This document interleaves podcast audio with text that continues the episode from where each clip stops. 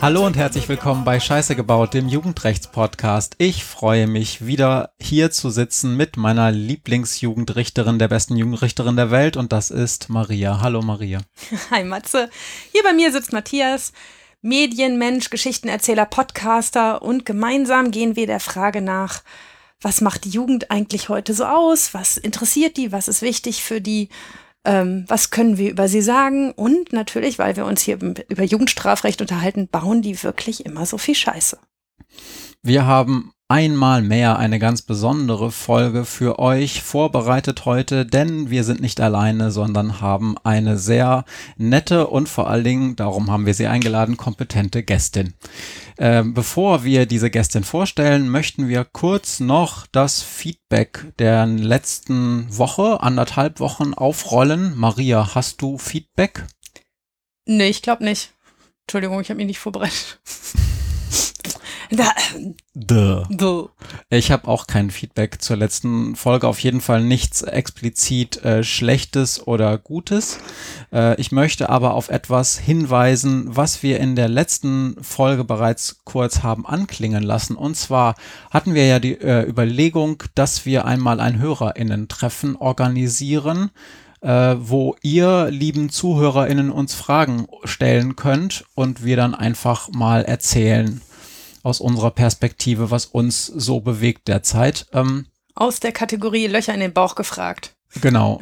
Wir sind explizit nicht vorbereitet, genau. aber so charmant und kompetent wie immer.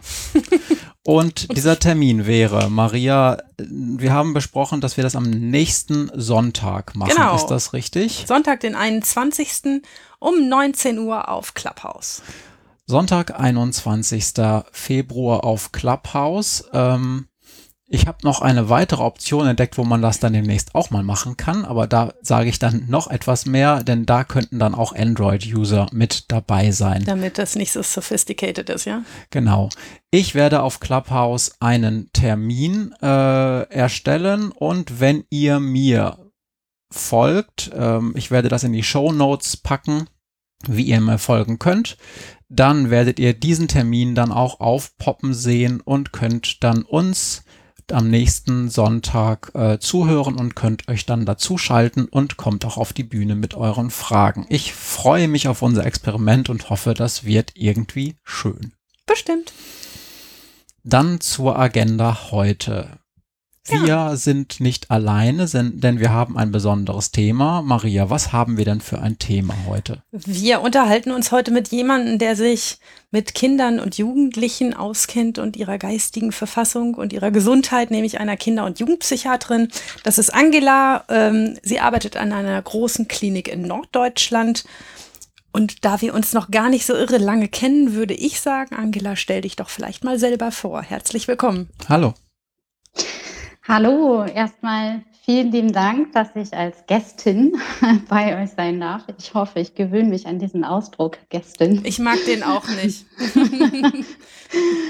ähm, ja, ich bin äh, in der Tat Ärztin, ähm, genauer gesagt Fachärztin für Kinder- und Jugendpsychiatrie und Psychotherapie. So ist der genaue Ausdruck.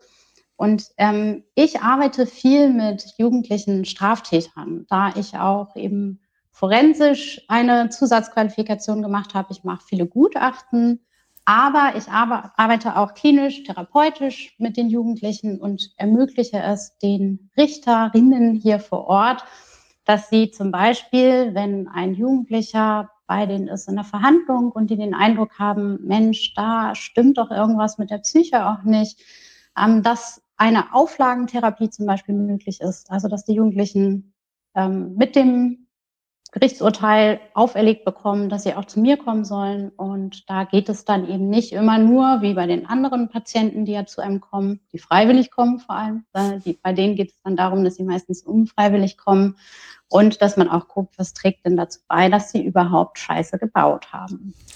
Jetzt, ich muss schon das gleich das erste Mal einhaken. Kannst du kurz sagen, was der Unterschied zwischen forensisch und klinisch therapeutisch ist? Ja, also. Hast du eben so gesagt, ich arbeite auch forensisch und dann dachte ich, ah, das müssen wir kurz erklären. Das stimmt, ja. Ähm, eigentlich sollte es da gar nicht so einen großen Unterschied geben. Also forensisch heißt nichts anderes, als dass es eine Schnittstelle bedient. Und zwar die Schnittstelle zwischen Justiz und in diesem Falle dann eben Psychiatrie.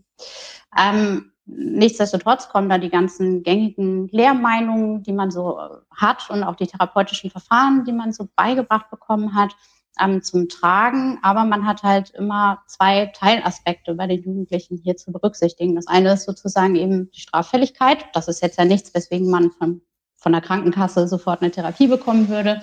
Ähm, und das andere ist dann eben meistens irgendwie eine psychische Störung, die natürlich auch irgendwie vorhanden sein sollte. Das ist bei Jugendlichen meistens sowas wie eine Störung des Sozialverhaltens, die eigentlich fast immer vorliegen müsste, wenn jemand bei dir ist, Maria, könnte ich mir so vorstellen. Das geht ja eigentlich recht schnell.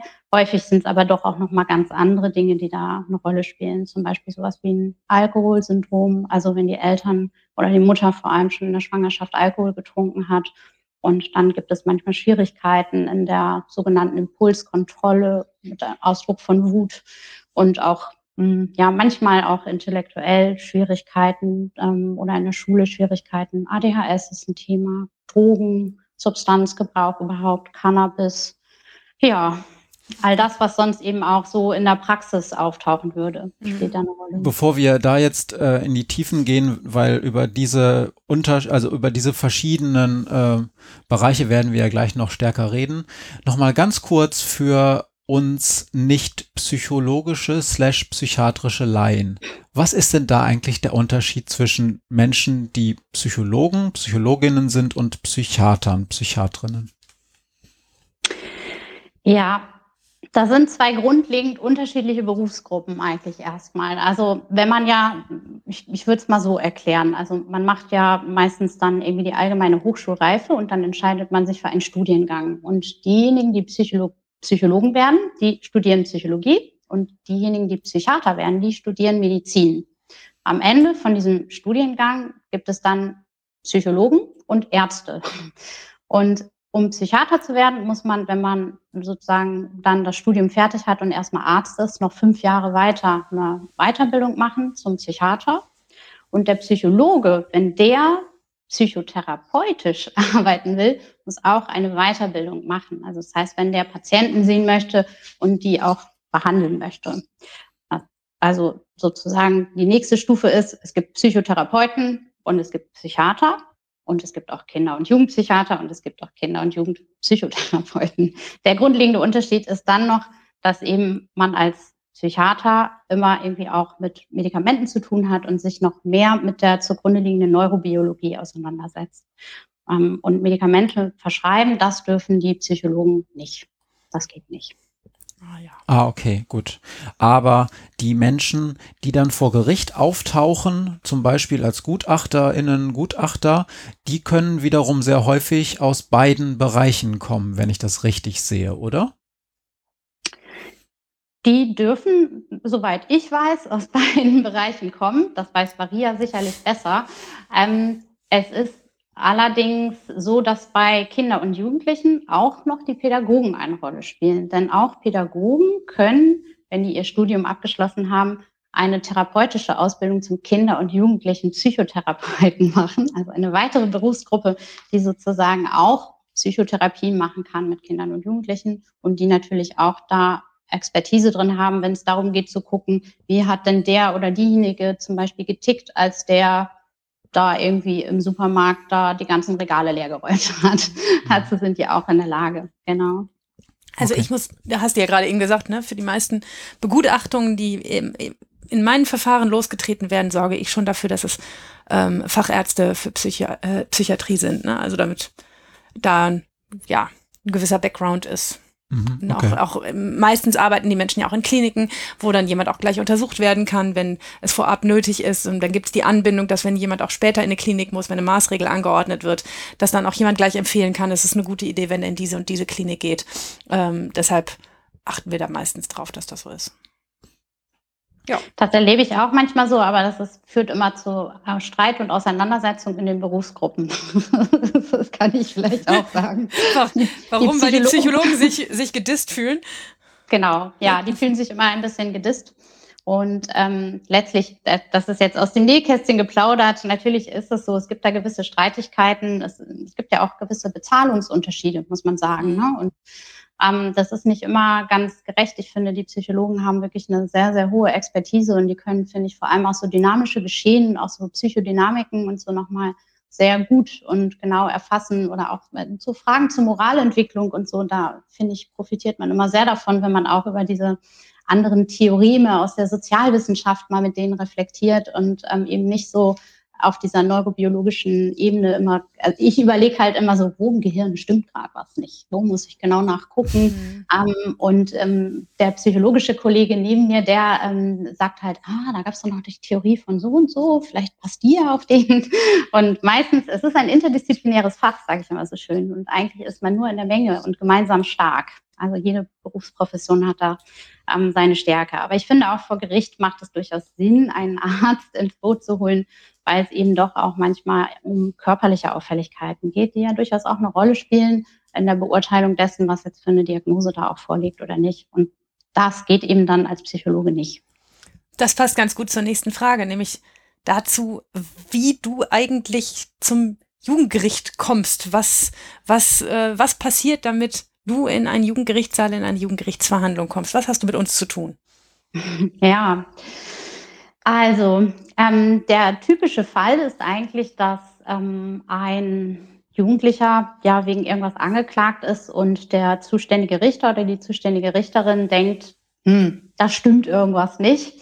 Ähm, und da hätte man gerne einen Sachverständigen im Boot. Ich denke mal, Maria, du weißt selber ganz genau, ähm, nach welchen Kriterien ihr überlegt, wir brauchen da jetzt einen Sachverständigen. Ich erlebe das immer ein bisschen mh, mm, unterschiedlich, je nachdem, welches Gericht das ist. Also bei den Amtsgerichten habe ich immer den Eindruck, ähm, dass diese typischen Fragestellungen, die es ja normalerweise da so gibt, ähm, also geht zum Beispiel zur Frage der Schuldfähigkeit. Ich würde das jetzt mal für die Hörer so erklären, dass es eigentlich darum geht, ob jemand aufgrund einer psychischen Erkrankung so geistesabwesend war, dass er gar nicht wusste, was er zu dem mhm. Zeitpunkt getan hat. Ähm, zu dieser Fragestellung wird man zwar immer irgendwie befragt, aber letztlich geht es meistens, finde ich, bei den Jugendlichen gar nicht so sehr darum. Und man muss auch fairerweise sagen, dass so eine Erkrankung dem Laien auffallen würde. Ja, also wer so krank ist. Ähm, meistens habe ich den Eindruck, da ist irgendwas, die, die Jugendgerichtshilfe äußert sich zum Beispiel sehr schwammig, weiß nicht so recht, was können wir mit dem noch machen? Und der, das ist schon, der ist so jung und das ist ein Intensivtäter und nichts hilft und nichts fruchtet ähm, sodass dann irgendwann so die Frage kommt, Mensch, jetzt holen wir doch mal einen Sachverständigen hinzu, weil das muss ja mal ein Ende haben mit dieser ganzen Delinquenz. Und ähm, vielleicht steckt ja einfach noch mal irgendwas anderes dahinter als nur ein pädagogisches oder erzieherisches Problem. Aber das, dann ist dein Auftrag in dem Moment schon die Schuldfähigkeit, ne? Ja, das wird dann immer so verklausuliert in meinen Augen, genau. Nicht einfach nur, also, komm doch mal dazu und sag mal, wie du das findest. Das ist ja ein schlechter Gutachtenauftrag, ne? sondern genau. wir müssen das ja immer in irgendwelche Paragraphen packen. Ähm. Genau.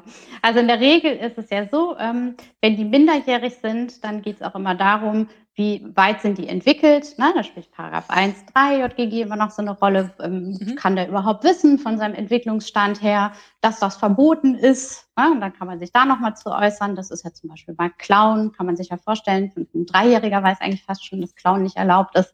Aber es gibt ja eben andere Delikte, wo man sich das in der Tat überlegen kann. Also streng genommen irgendwie eine, eine, Steuerhinterziehung oder so, weiß das jemand mit 16, dass das irgendwie nicht erlaubt ist. so. Ähm, und ähm, genau, dann ist es halt so, dass meistens ist es bei mir so, dass ein Richter irgendwie anruft und ihm sagt, anruft und fragt, ob man überhaupt Kapazitäten hat. Das ist immer so das Erste. Ja. Ähm, Haben Sie am so und so vielten Zeit? Das ist ja immer die wichtigste Frage. Und erst dann kommt der Auftrag. Ja, na, meistens läuft es sogar so, dass Sie fragen, haben Sie Zeit? Und ich dann die Gegenfrage stelle, sitzt der in U-Haft? Und seit wann? also, Warum ist das wichtig? Ich, weil, also, weil jemand, der in U-Haft sitzt, der muss ja spätestens nach sechs Monaten, glaube ich, ja. muss da ähm, dann auch wirklich die Verhandlung laufen. Und es ist nicht selten so, dass der da erstmal fünf Monate hockt und dann überlegt sich irgendjemand, oh, jetzt brauchen wir doch noch ein Gutachten. Und in vier Wochen ist sowas partout nicht machbar und das kriegt man einfach nicht unter, vor allem nicht, wenn man parallel eben auch noch als Ärztin arbeitet und klinisch tätig ist. Ähm, und dann, aber das hat auch Vorteile, das muss ich auch dazu sagen, weil wenn ein Jugendlicher in U-Haft sitzt, dann kommt er oder dann komme ich ja zu dem, also das heißt, ich fahre dann zu dem ins Gefängnis und der läuft auch nicht weg, weil diejenigen, die noch nicht in U-Haft sind, die treiben sich irgendwo rum, sind schwer zu erreichen, erscheinen nicht zu den Terminen und mhm. im Zweifel renne ich da über irgendwelche Hinterhöfe und versuche einen IQ-Test zu machen das macht es auch nicht immer einfacher. Aber so ist es in der Regel, dass die erste Hürde ist eigentlich dieses Nadelöhr der Kapazitäten. Und ich denke mal, das wird Maria auch aus ihrem ja. Alltag kennen. Die meisten Gutachter sind so voll, dass man eigentlich sagen kann, bis, bis ein halbes Jahr im Vorfeld ist, ist man eigentlich total zu. Und das ist immer sehr bedauerlich, weil natürlich genau die jungen ähm, müssten besonders schnell begutachtet werden auch. Und da wäre es eigentlich besonders günstig, wenn man sofort hinzueilt. Und auch die Staatsanwaltschaft, da gibt es auch durchaus mal so Fälle, wo die anrufen und sagen, hier ist irgendwie einer, der hat so komische Androhungen gemacht zum Amoklauf oder sowas. Können Sie nicht morgen mal sich den angucken und sagen, wohin mit dem? Und ähm, das wäre alles sehr wünschenswert, aber man muss ja auch sehr gewissenhaft und sauber arbeiten. Und das, da habe ich immer so den Eindruck, dass, dass die Justiz nicht so ganz versteht, dass ich nicht, nur weil ich mir jetzt einmal ein, eine Stunde angeguckt habe, sofort sagen kann, das und das ist mit dem los und deswegen müssen wir das und das machen. Oder das könnte ich vielleicht sagen, aber das wäre dann alles sehr, sehr vage und das würde ich nie eben als Gutachterin machen. Das kann ich das, klinisch machen, aber eben nicht als Gutachterin. Ja. Wir bilden uns ja ein, dass wir eine halbe Stunde den Jugendlichen vor den Kopf gucken und sagen, was da erzieherisch notwendig ist. Deshalb haben wir wenig Verständnis dafür. Wenn ihr sagt, nein, da muss man schon ein bisschen genauer drauf gucken. ähm, nein, ist jetzt ähm, selbstironisch, äh, weil, weil mir das klar ist, aber ähm, Findest du, dass, ähm, dass ihr zu wenig ähm, ein, eingeschaltet werdet, zu wenig gerufen werdet äh, zu Fällen? Hast du das Gefühl, wenn du in einem Fall, bei einem Fall sitzt, dass du denkst, okay, da gab es schon drei Vorbelastungen, also drei Verurteilungen vorher. Warum war da vorher noch nie ein Kollege dran oder ich? Ähm, hast du das häufig oder denkst du, wir machen das schon genau in der Taktung, in der es nötig ist? Also ich habe allgemein den Eindruck, dass, ähm, dass eher das Problem im Gesundheitswesen liegt und nicht bei euch in der Justiz, mhm. muss ich sagen. Also da ist das Kind ja schon in den Brunnen gefallen.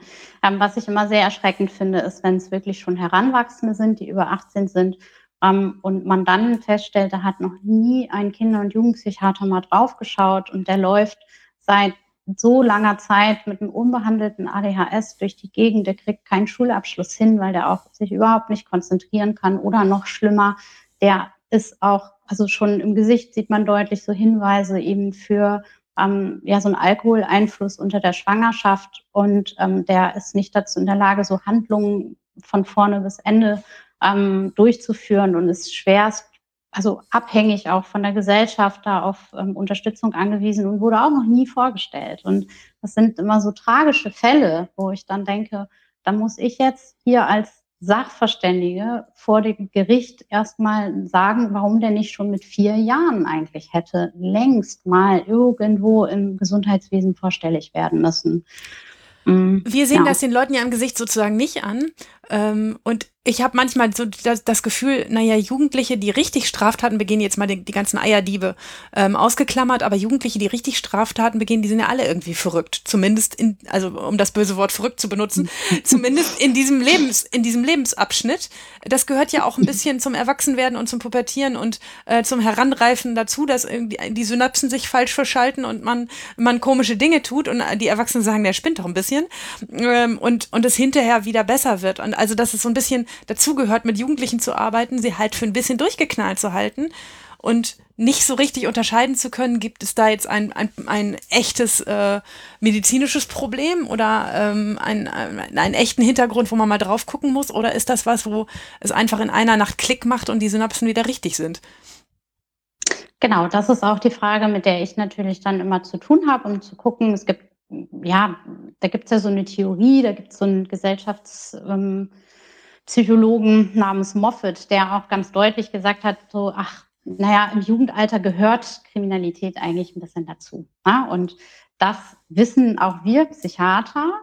Ähm, und ich würde auch niemanden, der durch diese Spanne da mal eben durch muss, ein bisschen Grenzen testet und auffällt, sagen, du musst jetzt aber hier wöchentlich mal erstmal für zwei Jahre zu mir kommen, ähm, sondern diejenigen, die wirklich schwere Straftaten begehen und die im Grunde ja auch wirklich vor Gericht sind, das sind ja schon hm, die, diejenigen, die eher so länger überdauerndes delinquentes Verhalten auch zeigen und wo es eigentlich manchmal auch schon ganz früh losging, also schon vor Beginn der Strafmündigkeit. Mhm. Und ähm, genau bei denen weiß man, dass eigentlich in über 90 Prozent der Fälle eine irgendeine psychiatrische Diagnose damit zu tun hat. Und das äh, ist auch so in den letzten fünf Jahren gab es noch mal ganz viele Studien auch dazu. Vor allem kamen die auch so ein bisschen aus Australien und so, wo man auch in den Gefängnissen mal geguckt hat, wie also doch durchaus auch belastet diese Population ist, die da ist in dem Gefängnis. So, und das ist natürlich hier in Deutschland eigentlich auch. Und wenn man dann noch überlegt, wie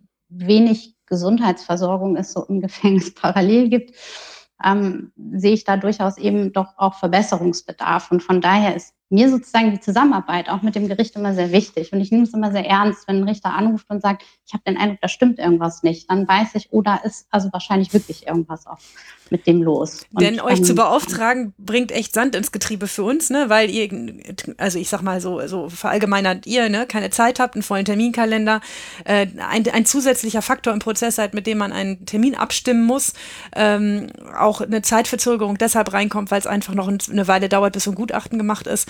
Das machen wir tatsächlich ähm, nicht ohne Not, sagen wir mal so. Ähm, und wenn wir es nicht machen, haben wir natürlich auch immer das Gefühl, also oder zumindest ich habe das Gefühl, na gut, ich kann zwar sehen, dass es hier ein Krankheitsbild ganz bestimmt gibt, aber hat das irgendeinen Einfluss auf meine Sanktion? Ne, würde ich dann irgendetwas lostreten, was wirklich eine, eine zum Beispiel eine, eine, Behandlung umfasst?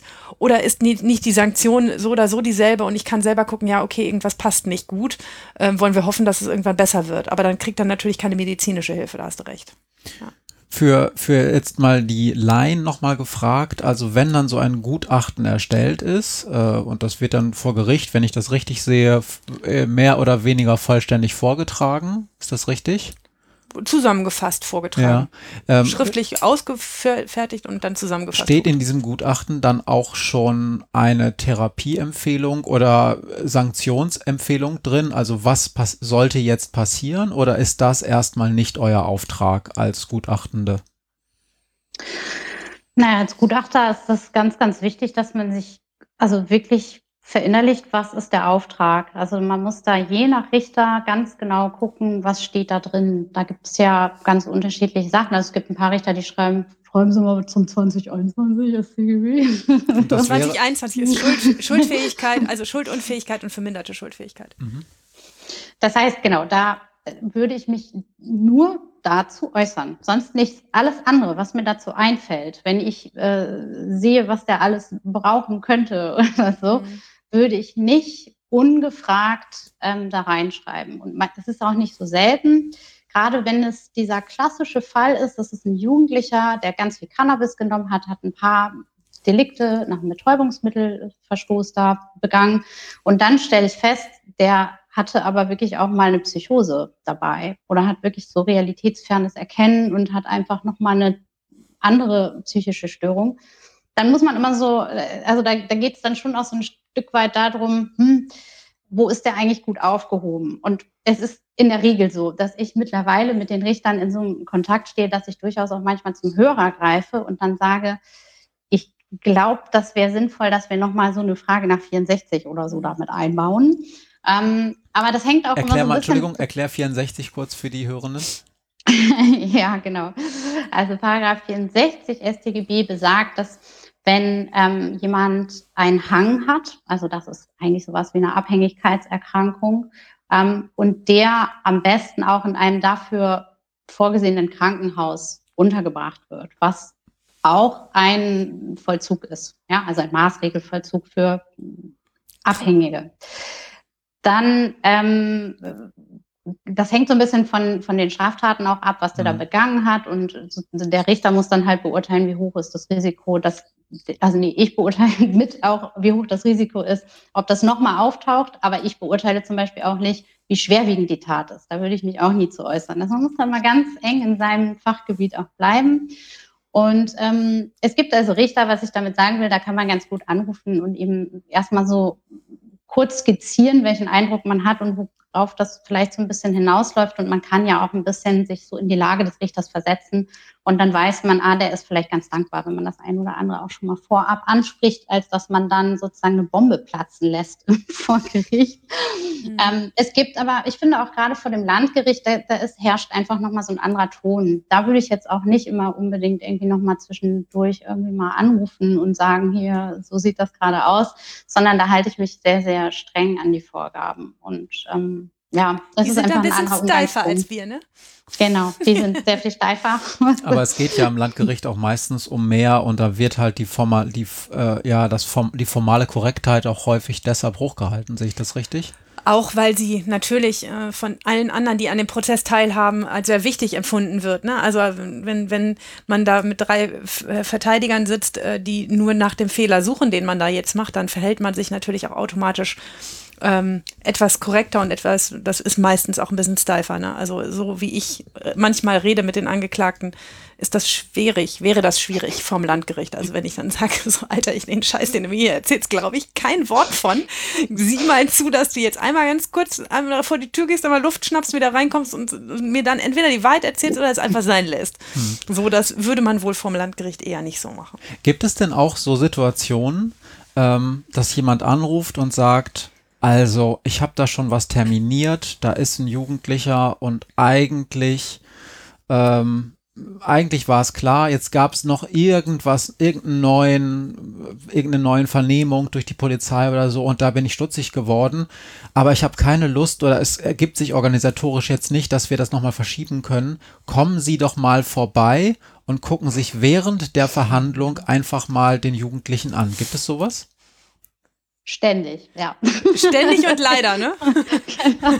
Das gibt es ständig und leider, aber mittlerweile wissen die Richter auch, dass ich das wirklich einfach nicht mache. Mein Standardsatz ist, der größte Fehler bei einer Begutachtung ähm, ist der Zeitfaktor. Also je mehr Druck man hat und je geringer die Zeit ist, umso gröber sind sozusagen auch die Fehler, die einem unterlaufen können. Gar nicht jetzt aus irgendeiner großen Absicht heraus, sondern einfach, weil man ähm, nicht die Ruhe hat und die Reflexion hat, nochmal kritisch wirklich zu überlegen, habe ich daran gedacht, habe ich daran gedacht und ähm, das bringt nichts, wenn man sich da die Pistole auf die Brust setzen lässt und ähm, versucht da irgendwie in so einer Verhandlung einen Eindruck auch von einem Jugendlichen zu bekommen. Der ist ja vor Gericht ohnehin ganz anders. Der ist ja sogar, wenn der auch quasi ganz locker zu mir kommt ins Büro, nochmal ganz anders, als er jetzt eigentlich auch im Freundeskreis wäre.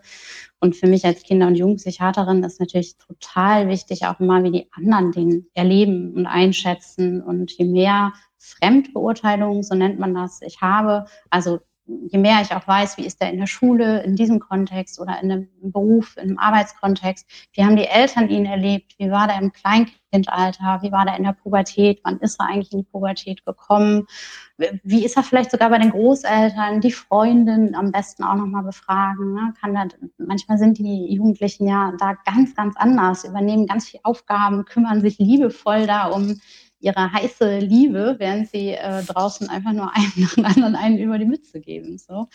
Ähm, das ist schon ganz wichtig, da möglichst so einen ganz, ganz äh, guten Überblick auch zu haben. Und das ist definitiv nicht möglich in einer ganz, ganz steifen Verhandlung und mal ebenso ich kann dann gerne kommen, so als Beweismittel und um irgendwie da zu sitzen, aber dann sage ich auch ganz klar, die Aussagekraft ist eigentlich gleich null. Also ich na, ne, kann da eigentlich überhaupt nichts zu sagen. Wenn Sie das jetzt nur brauchen, damit die Verhandlung überhaupt stattfinden kann, bitte. Aber ich werde Ihnen ganz klar sagen, ich kann eigentlich gar nichts sagen. Das reicht nicht. Es wäre auch nicht lega artis, Matthias, wenn ein, ein Richter ähm, sagt, dann erstatte einfach ein mündliches Gutachten zu einer Unterbringung, zum Beispiel zu 63 oder 64. In einem Maßregelvollzug braucht man auch ein schriftliches Gutachten. Ne? Also da müsste man eher unterbrechen, damit du irgendwie drei Wochen Zeit hast, um ein Gutachten zu schreiben. Ähm, und dann kann man sich die Zeit auch gleich von Anfang an nehmen. Und so irre häufig, zumindest im amtsgerichtlichen Kontext, kommt es jetzt auch nicht vor, als dass man nicht sagen könnte, ja gut, die Fälle muss ich dann halt ein bisschen planen. Ja, ja, nur ich weiß, ich frage die äh, Frage auch nicht, weil ich das gut finde, sondern weil ich es auch aus der Praxis höre, dass es ja, passiert. Ja. Ja, Und da wollte ich noch, weil ich meine, ketzerisch könnte man ja aus Sicht ähm, eines, oder könnte man ja auch sagen, naja, ist es nicht immer besser, wenn eine Expertin wie du dann eben doch da sitzt und irgendwas sagt, als wenn also ich, ich, als wenn niemand was sagt, weil ich könnte mir vorstellen, dass Richter, die so etwas wollen, ja wahrscheinlich dann nicht sagen, oh nee, sie haben recht, ich werde das Ganze nochmal anders aufziehen, wenn man schon die Termine mit zwei Verteidigern und der Jugendgerichtshilfe und alles eingetütet hat. Das ist sicherlich eine schwierige Situation, in der man da steckt als Expertin, oder? Ja, das ist in der Tat schwierig. Also gerade auch, wenn dann so ein Richter den Fall auch kurz skizziert und man schon erahnt, oh Gott, das ähm, geht irgendwie so in eine gewisse Richtung. Und natürlich wäre es gut, wenn der ähm, zumindest mal eine Ahnung hätte, was sinnvolle Maßnahmen sind. Also sprich, äh, macht es Sinn, da an ADHS überhaupt zu denken oder nicht? Und man könnte natürlich auch sagen, es wäre sinnvoll, das nochmal genauer nachzuuntersuchen. Sicherlich besser, als wenn man gar nicht da ist. Aber letztlich ähm, ist es natürlich auch etwas, was ich als gefährlich sehe. Und ich finde auch, das ist eigentlich ja eher Aufgabe, wie gesagt, des Gesundheitssystems, was da wieder versagt. Ne? Weil mhm. eigentlich müssten die viel, viel früher überhaupt auch mal beim Arzt vorstellig gewesen sein. Und ähm, es, man muss ja auch unterscheiden, ob das so Gutachter sind, die zum Beispiel so eine Praxis haben, die selbstständig sind und die auf die Einnahmen von Gutachten einfach auch angewiesen sind, oder ob das eben so klinisch praktische Ärzte sind wie ich, die halt alles dem Unternehmen eigentlich mehr oder weniger zur Verfügung stellen. Mm, und ähm, also ich erlebe das schon manchmal, dass natürlich dann Leute einfach aus monetären Gründen solche Gutachtenaufträge auch annehmen. Und darunter leidet aber die Qualität. Und das mhm. finde ich ist gerade bei solchen Fragestellungen schon auch sehr fragwürdig. Ja. Recht hast du. Jetzt hast du das vorhin erwähnt, ähm, Begutachtung von strafrechtlicher Verantwortlichkeit 1.3 JGG. Hattest du das schon ein paar Mal, dass du wirklich sagst, okay, dieser Jugendliche, pff, der konnte nicht wissen, was richtig und falsch ist? Nein, in der Praxis hatte ich das ehrlicherweise noch nie. Ja, ähm, ich nehme also auch nicht, deshalb frage die Hürde, die Hürde ist ja auch sehr ähm, groß. Ne? Also das muss ja schon, also wenn man, also letztlich geht es ja darum, so für die Laien, ne? zu verstehen, also dass jemand wirklich keine Ahnung hat, dass sowas wie klauen oder irgendwas anzünden oder dem anderen eins über die Mütze zu braten verboten ist. Mhm. Da muss man schon also da muss man eigentlich, es gibt so ein Syndrom, das nennt sich Kaspar-Hauser-Syndrom. Das ist entstanden durch so ein Beispiel, wo jemand quasi im Kerker gehalten wurde und ähm, überhaupt keine Entwicklungsschritte ähm, vollzogen hat und auch nicht sozialisiert war. So ungefähr muss man sich das vorstellen. Also jemand, der vom ersten Lebensjahr bis zum 16. Lebensjahr irgendwie nur im Kerker war, nie in der Schule war, überhaupt keine Kontakte zu Gleichaltrigen hat, möglicherweise nicht mal irgendwie eine Sprache erlernt hat. Bei dem könnte man überlegen, mhm. dass das relevant ist.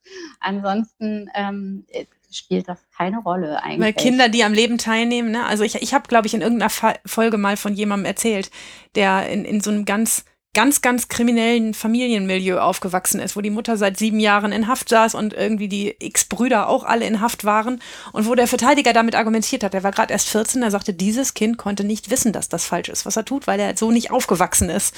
Und ähm, da hatten wir einen lustigen Austausch, weil ich ihn dann gefragt habe, warum denn das falsch war, was er gemacht hat. Und dann hat er gesagt, weil es in ihrem schönen roten Buch da vorne steht. Und dann habe ich gefragt, warum steht's denn da drin? Ja, weil das schlaue Leute da reingeschrieben haben. Ja, warum haben die das denn da reingeschrieben? Ja, weil es verboten ist. Und ja, warum ist verboten? Ja, weil es in ihrem Buch steht. Und so haben wir uns dann ein paar Mal im Kreis gedreht. Ähm, aber am Ende, am Ende habe ich ihn dazu gekriegt, irgendwann zu sagen, also ich habe es ihm nicht in den Mund gelegt, irgendwann hat er von alleine gesagt, ja, weil man dann anderen was wegnimmt. Ähm, und das ist ja die Frage, habe ich kapiert, was verboten ist daran ist und was das Schlechte daran ist. Ne? Aber ich habe es tatsächlich auch noch nicht erlebt, deshalb hat es mich interessiert, ob du es jemals gemacht hast. Nein. Ken äh, nee, bitte. Mach. Äh, ich wollte nur wissen, ähm, wie das so ist, wenn man da als Gutachterin, ich meine, du hast es immerhin studiert und hast dann noch äh, eine weitere Ausbildung draufgesetzt. Das ist also, was du tust, äh, anspruchsvoll, ähm, ähm, und da gibt's eine eigene Fachsprache auch dafür, eben weil es so anspruchsvoll ist. Und dann sitzt du da als diese Gutachterin, die diesen ganzen Background hat und erzählst eine halbe Stunde was. Und dann gucken dich die Leute an und sagen, what? Und du merkst so, okay, ich muss ganz anders ansetzen. Hast du, ist, kommt das manchmal vor oder hast du da was gelernt im Laufe deiner beruflichen Laufbahn, wie man es macht, dass das nicht passiert? Oder was ist so die Praxis, wenn du deine Gutachten äh, dann vor Gericht er, erstattest, also erzählst? Können die Leute mit dem, was du erzählst, was anfangen? Ja, das ist auch ein, ein spannendes Thema, was du da ansprichst. Ähm, letztlich hat man ja eben vor Gericht unglaublich viele Parteien ähm, und ähm, Ziel ist es ja, dass alle verstehen, was man da eigentlich gemacht hat, warum man das gemacht hat und was dabei rausgekommen ist. Und da gibt es dann natürlich einmal die Richter, aber dann gibt es ja auch die Staatsanwaltschaft, noch die Verteidigung, die Jugendgerichtshilfe und vor allem auch noch den Jugendlichen. Und wenn man Glück hat, auch noch irgendwelche Eltern oder noch wer, die auch mit im Saal sitzen.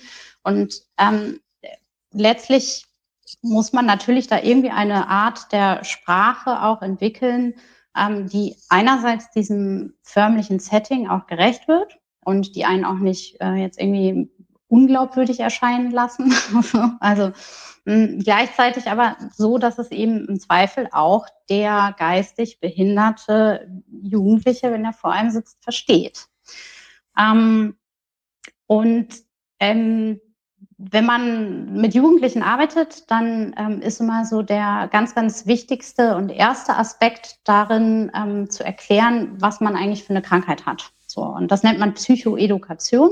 Und ähm, man möchte damit ähm, sozusagen die Betroffenen dazu befähigen, selber Experten für ihr eigenes Störungsbild zu werden. Und letztlich ist es so, dass ich häufig auch auf solche Dinge zurückgreife ähm, und das dann im Gerichtssaal auch ähm, anwende. Also so als Beispiel vielleicht mal, wenn ich versuche zu erklären, was beim ADHS manchmal los ist im Gehirn, dann ähm, vergleiche ich das mit einem nicht funktionierenden Bremspedal beim Auto. Ja, das Gaspedal ist total super. Das ist da vorne so im Frontal, also vorne hinter der Stirn in diesem Bereich. Da funktioniert das Gaspedal sehr, sehr gut. Das Bremspedal ist aber völlig äh, kaputt. So, Was ja? für ein schönes Bild. Und, ich habe ganz viele Jugendliche vor Augen.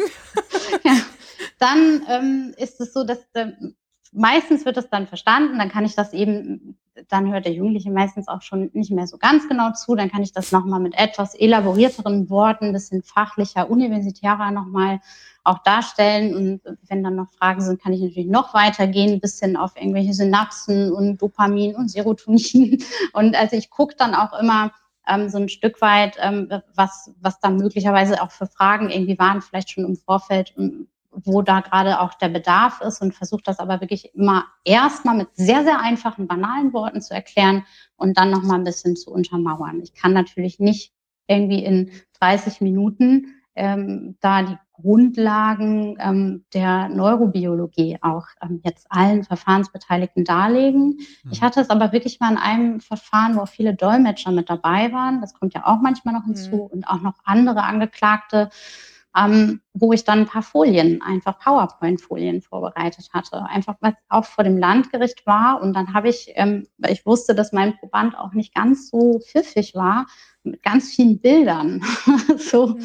das ähm, versucht einfach auch darzustellen. Der Nachteil ist, wenn die Betroffenen das übrigens verstehen, was man da sagt, dass es natürlich durchaus auch mitunter zu einer emotionalen Reaktion führt. Also gerade wenn es um sowas geht wie du hast eine Psychose und das Risiko, dass du das nochmal kriegst, ist nicht gleich null, sondern ziemlich hoch. Ähm, dann ist es mitunter auch je nach kulturellem Hintergrund sehr, sehr kränkend und verletzend und führt auch nicht selten dazu, dass dann mal die Verhandlung unterbrochen werden muss oder so, ne? weil mhm. mh, das dann doch einfach so ist, dass das erstmal auch verdaut werden muss und das ist auch nichts, was man eben in der in der klinischen Tätigkeit würde man das ja viel mehr fein dosiert machen auch. Ne? Über mehrere Sitzungen hinweg da jemanden damit immer wieder ein Stück weit so, ja, konfrontieren und in, in so einem Gerichtsverfahren muss man da vor allen Beteiligten da detailliert Auskunft geben und äh, da auch schon über Intimitäten zum Teil ja auch sprechen. Das ist nicht immer ganz so einfach dann auch auf der emotionalen Ebene. Das ist lustig, ähm, weil bei euch Psychiatern merkt man das, dass ihr das im, im Auge habt. Die Rechtsmediziner können das immer nicht. das, das, das liegt vielleicht so ein bisschen in der Natur der Sache, aber die Rechtsmediziner, wenn die da sind, dann, dann wenn die äh, zum Beispiel über, über ähm, irgendwelchen Alkoholkonsum sprechen oder sowas, dann immer mit so harten Worten und so harsch, dass man dann immer ganz viel mehr glätten muss, als wenn ein Psychiater da ist, der das schon von Anfang an so ausdrückt, dass es auch für denjenigen, den es betrifft und der da sitzt und der ja im Prinzip nackig gemacht wird, muss man ja mal so sagen. Ne, da sitzt ein anderer Mensch, der erzählt, wie dein Leben verlaufen ist und äh, was da schiefgelaufen ist und was vielleicht bei dir im Kopf nicht stimmt. Und das ist ja schon eine, eine sehr, sehr ähm, schwierige Situation für den, der es betrifft, wenn er es denn mitschneidet, dass das so ist. Ähm, ne, und ähm, da habe ich schon so manchen Rechtsmediziner lustige Sachen sehen, sagen hören. Und dann flippt dann der Angeklagte auf der Anklagebank aus. Das ist immer ein bisschen schwierig. Aber was, was tatsächlich ähm, das ist interessant, was du sagst mit dem Gaspedal und dem und der Bremse, denn ähm, auch so erlebe ich zumindest psychiatrische Gutachten ganz oft, dass sich jemand vorher Gedanken gemacht hat, was, was muss ich denn wie erklären, damit die, die das nicht studiert haben, irgendwie eine Chance haben, das zu verstehen. Ich hatte neulich einen ähm, Unfallrekonstruktionsgutachter bei mir in einer, in einer Sitzung, der hat Sachen erzählt. Äh, stand, standen wir dann da alle am Ende wie so ein Physik-Mathe-Nachhilfekurs mit, äh, mit Kurven, Winkeln und Fliehkräften und was weiß ich nicht was. Und der fing immer wieder von vorne und dann gesagt, wir verstehen sie nicht. Sie müssen das für Dove erklären. Sie müssen das so erklären, als wären wir alle sechs. Ne? Und dann hat er nochmal von vorne angefangen. Aber das ist bei euch natürlich auch schwierig, ja. Ja, aber ich glaube, es gibt schon insbesondere ein paar ältere Kollegen auch, ähm, die, glaube ich, so in ihrem psychiatrischen Jargon drin sind und gar nicht so mitbekommen, dass da mhm. viele auch aussteigen irgendwann. Ich glaube, das ist schon so ein bisschen so ein Generationsding auch. Ähm, und ähm, am Anfang hatte ich auch ein bisschen Sorge, dass das vielleicht mitunter flapsig rüberkommt, aber eigentlich sind so die Rückmeldungen, dass das eher sehr hilfreich ist, mhm. vor allem wenn auch Schöffen dabei sind, dass man da eben nochmal sehr einfache Worte auch wählt. Ähm, aber ich glaube, meine älteren Kollegen, mit denen ich mich sonst auch manchmal austausche oder man ja intervi intervidiert sich ja, so nennt man das dann, ne? dass man eben auch mal schwierige Fälle, wo man vielleicht selber Unsicherheiten hat, mit anderen bespricht ähm, die würden das sicherlich viel formeller und nicht so locker darstellen. Vom Landgericht mache ich das aber auch sehr formell. Lustige Unterscheidung. Merkst du, ob das Gericht dein Gutachten gelesen hat? Ja, das merke ich definitiv. Ja. Ähm, Kommt denn beides vor? Also, dass sie es auch nicht gelesen mhm. haben? Wetten? Ja, kommt auch vor, auf jeden Fall. Doch, definitiv, klar. Da kommen dann wirklich auch so äh, Fragen, so, äh, was meinen Sie mit amotivationalen Syndrom? Und man weiß so, okay, diese fünf Seiten dieses Gutachtens hätte ich mir also schenken können mit all Literaturangaben dazu. Aber dann, naja, ich bin da ja auch nur in der Rolle eines Dienstleisters. Also hm. Warum also müssen wir auch nicht lesen? Dann erkläre ich es halt. Das ist ja meine Aufgabe da. Ja, aber Dienstleister ist ein gutes Stichwort, denn du bist ja Dienstleisterin, aber quasi, äh, was ja nicht Teil deiner Dienstleistung ist, äh, dass ein Ergebnis, was gewünscht ist, auch bei dir herauskommt, sondern äh, du hast ja eine Fachmeinung zu verschiedenen Dingen und du musst das ja auch alles, was dir im Gutachtenauftrag vorgeschrieben wird, auch objektiv oder besser gesagt intersubjektiv nachvollziehbar, so viel Zeit muss sein, ähm, selber begutachten. Trotzdem kann ich mir vorstellen, dass ein Gericht schon ganz gerne bestimmte Ergebnisse manchmal hätte. Äh, mhm. Gibt es das und ist das, hat es da auch schon zu Konflikten geführt? Konflikt würde ich nicht sagen. Also es gibt ähm, man weiß das, wenn man äh, Gutachter ist, dass man äh, da sehr hellhörig auch sein muss. Manchmal ist das ja so, dass ähm, in der Tat das, glaube ich, auch für die Prozessgestaltung manchmal sehr sinnvoll ist, wenn das eine oder andere rauskommt, weil man sonst irgendwie alles von vorne aufrollen muss. Ähm, ich hatte das schon einmal, dass da ein Richter äh, in so einem Beisatz äh, sagte so, na, es wäre schon gut, wenn wir, also wenn ungefähr das rauskäme oder so und dann habe ich aber ausdrücklich gesagt, das haben sie jetzt nicht wirklich gesagt. Ja. Und ähm, dann meine Nein, natürlich nicht. so. ähm, und äh, ja, mitunter schwingt da sowas subtil mit, aber letztlich denke, man kann ich mich da immer sehr frei von machen, weil ich denke, mein Gott, der Richter kann ja, egal was ich sage, trotzdem eine andere Entscheidung auch treffen. Also das ist dem ja total frei und ähm, ich habe da ja gar keinen Einfluss drauf und da von daher versuche ich immer nur zu erklären und sehe mich da in der Rolle des Übersetzers und eben des Beweismittels ja.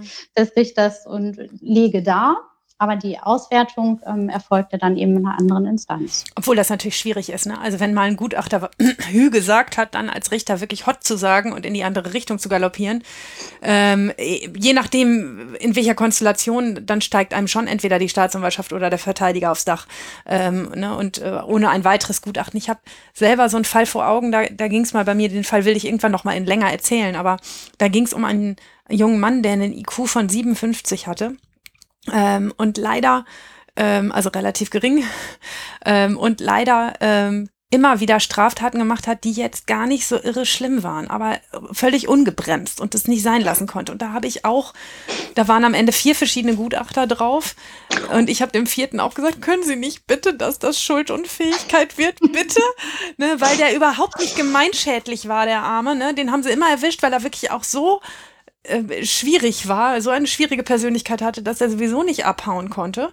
Ähm, ne, den, den haben sie bei jedem einzelnen Diebstahl erwischt. Der hat nie jemandem wehgetan, der hat immer nur ganz wenig Sachen geklaut. Und ich habe mir irgendwie sehr gewünscht, dass wir das einfach akzeptieren, dass solche Leute in unserer Mitte leben und dass, ähm, dass sie so einen großen Schaden nicht anrichten. Ähm, und das, da, das, da kommt man nur über die Schuldunfähigkeit hin. Aber ich weiß, dass der letzte Gutachter hat dann auch gegutachtet, hat gesagt, ich weiß, was das Gericht sich wünscht, aber ich kann es mir leider nicht aus der Rippe schneiden. Es ist so, wie es ist. Und hat dann äh, erneut gegutachtet, dass der Schuld schuldfähig ist. Der hatte einfach ein Merkmal, das ihn schuldfähig macht. Das fand ich sehr traurig, aber ich verstehe es ja auch. Ne? Also ihr, ihr, könnt ja auch nicht lügen und sagen, na gut, dann machen wir ihn jetzt halt schuldunfähig. Das ist ja auch nicht richtig. Ich habe eine Frage, bevor wir dann vielleicht gleich nochmal einen konkreten Fall uns anhören, ähm, damit die Zuhörenden vielleicht mal so verstehen, wie, wie so eine konkrete Begutachtung, so ein konkreter Fall mal läuft. Ähm, wir haben ganz häufig äh, hier im Jugendrechtspodcast schon über so bestimmte Altersgrenzen diskutiert. Also, ne, ab 14 ist man strafmündig, ist so, steht im Gesetz und ab 18 ist man dann irgendwie erwachsen und ab 21 ist man dann auf keinen Fall mehr heranwachsend.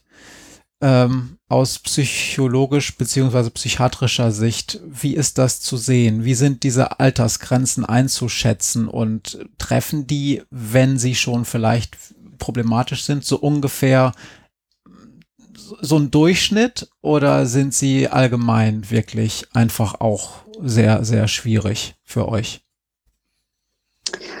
Nein, die sind allgemein sehr, sehr schwierig. Also vor allem aus der psychiatrischen Sicht, muss man sagen, mhm. weil ähm, es gibt ja so ein Phänomen in der Pubertät, wo das ganze Gehirn so ein Umbauprozess unterlegen ist. Und ähm, da gibt es so einen Fachbegriff, der heißt Pruning.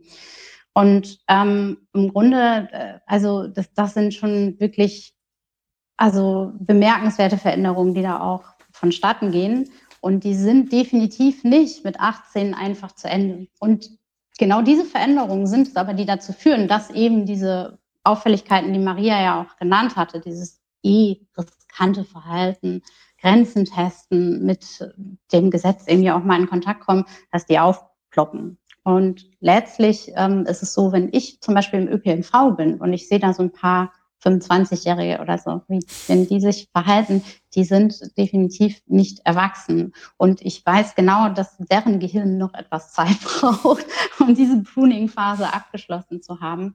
Und ähm, man weiß auch wissenschaftlich mittlerweile, dass das sogar bis in die dritte Lebensdekade eigentlich geht. Ähm, man kann noch ein Stück weitergehen und sagen, na ja, also letztlich ähm, geht es auch darüber hinaus sogar ja noch weiter. Also man entwickelt sich ja auf mehreren Ebenen ähm, bis ins hohe Leben, bis ins hohe Lebensalter immer wieder stetig weiter. Mm, aber ich würde schon sagen, dass diese Grenze von 18 sehr, sehr artifiziell ist und einfach so gewählt ist und daran orientiert man sich und das macht man halt so. Aber auch 21 wird den in meinen Augen nicht gerecht. Also zumindest bis 25 könnte man, finde ich, sogar gehen und sagen, da wäre es auch noch angemessen, Jugendstrafrecht anzuwenden. Ähm, aber die Wissenschaft würde sogar bis zur dritten Lebensdekade gehen. Und das ist auch wissenschaftlicher Konsens unter euch. Ne? Ich behaupte das ja hier in diesem Podcast immer. Das mhm. Gehirn wächst und reift weiter. Das ist, ne, ne und manchmal habe ich noch einen 34-Jährigen, den ich gerne nach Jugendrecht verurteilen wollen würde. ähm, das, ist, das ist Konsens oder sehe ich das falsch?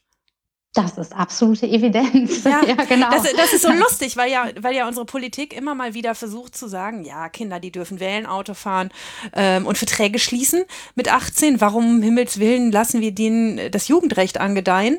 Und immer wieder alle Beteiligten sagen, es gibt keine einzige Fachmeinung, ähm, die ich kenne, keine ernstzunehmende, äh, die sagt, dass das richtig wäre. Und ja. ich wollte es nur auch nochmal von dir hören. Dass, ja. also, also im es ist sogar so, dass wenn jemand ein ADHS hat oder ähm, früh angefangen hat, Cannabis zu nehmen, dass man dann eben weiß, dass diese Hirnreifung, dieser Hirnreifungsprozess für eine gewisse Weile gestoppt ist oder eben extremst verlangsamt ist. Ne? Das sind dann vielleicht die 35-Jährigen. Das, so, das ist so wie so ein Break, ne? Das, ja, genau. Okay. Ähm, und auch das ist äh, mittlerweile evident. Ähm, Klar, aber es gibt ja auch Länder, wo man schon mit zwölf anfängt, ähm, Erwachsenenstrafrecht anzuwenden. Das, das, also, das war gerade meine Frage. Du hängst ja wahrscheinlich mitunter auf so internationalen Kongressen rum, also momentan wahrscheinlich weniger als äh, vorher nochmal, aber du liest ja wahrscheinlich auch die eine oder andere internationale Fachzeitschrift. Ähm, ist das auch internationaler Konsens? Denn äh, gerade, es gibt ja gerade auch äh, äh, englischsprachige Länder, wo das teilweise ähm, anders ist und wo auch schon Kinder oder, oder ältere äh, Kinder zumindest nach Erwachsenenstrafrecht beurteilt werden. Ist da auch die Wissenschaft anders oder ist die Wissenschaft international eigentlich so, wie du es dargestellt hast, nur das Rechtssystem ist da einfach nochmal anders? Na, das ist so eine Mischung. Ähm, also die, die neurobiologische Erkenntnis und Evidenzlage, die ist international überall gleich. Und nur weil es Länder gibt, wo man schon in jüngeren Jahren anfängt, Erwachsenenstrafrecht anzuwenden, heißt es auch nicht unbedingt, dass es hochtoxisch sein muss, sondern es gibt ja auch Länder wie zum Beispiel die Schweiz oder so, wo man dann mhm. sagen kann, na gut, die fallen früher auf und ähm, die werden halt früher mit dem Gesetz auch konfrontiert. Die sehen aber auch viel früher dann einen Psychiater oder Psychologen, weil nämlich das Justizsystem dort vorsieht, dass jeder Jugendliche, der zum Beispiel in Haft kommt, erst einmal ausführlich psychologisch gesehen wird mhm. und dann ein Behandlungsplan erstellt wird und das fernab von irgendeiner Gutachtenfrage. Und das das gibt natürlich durchaus dadurch dann auch Entwicklungschancen. Also das kann man nicht ähm, gleichsetzen, würde ich sagen, die Gesetzessprechung und das jeweilige Rechtssystem mit den äh, Erkenntnissen, die man eben so über das Gehirn mittlerweile hat. Tja, fangen wir mal, dass wir uns mal an so einen Fall rantasten vielleicht an. Ähm, vielleicht mal aus deiner Sicht geguckt, für mich ist es ja immer der Unterschied, was unterscheidet mich als Jugendrichterin eigentlich von meinen Kollegen, die Erwachsenenstrafrecht machen. Ähm, dieselbe Frage an dich, was ist eigentlich so besonders als Kinder- und Jugendpsychiater? Was macht deine Probanden? Nennst du sie Patienten oder Probanden? Ja, wenn es ein Gutachten ist, sind es meine Probanden.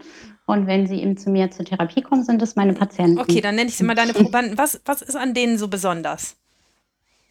Ja, ich könnte es ja mal an einem Fall einfach erklären, mhm. damit ihr so einen Einblick habt, was da so anders ist.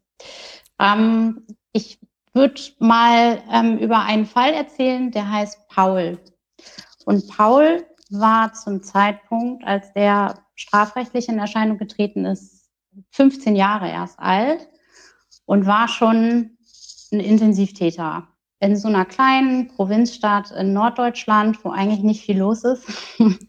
Und der war aber polizeilich stark bekannt und saß in Untersuchungshaft. Und zwar saß er ärgerlicherweise auch in Untersuchungshaft in einem Gefängnis mit Erwachsenen. Das hatte so mhm. Gründe, dass da so ein bisschen Umbaumaßnahmen und so waren.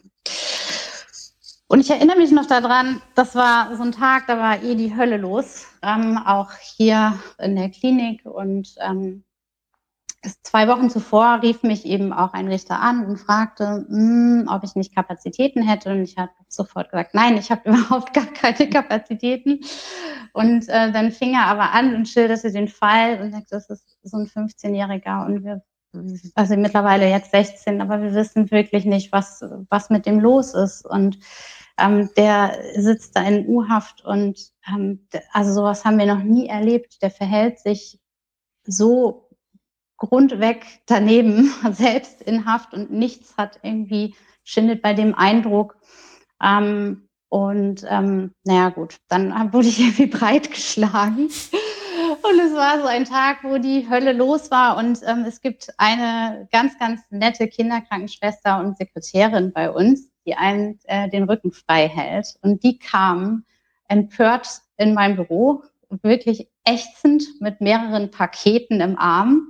Und ähm, meckerte mich so an, so, das nächste Mal gehst du selber zur Pforte, wenn du diesen Scheiß immer annimmst.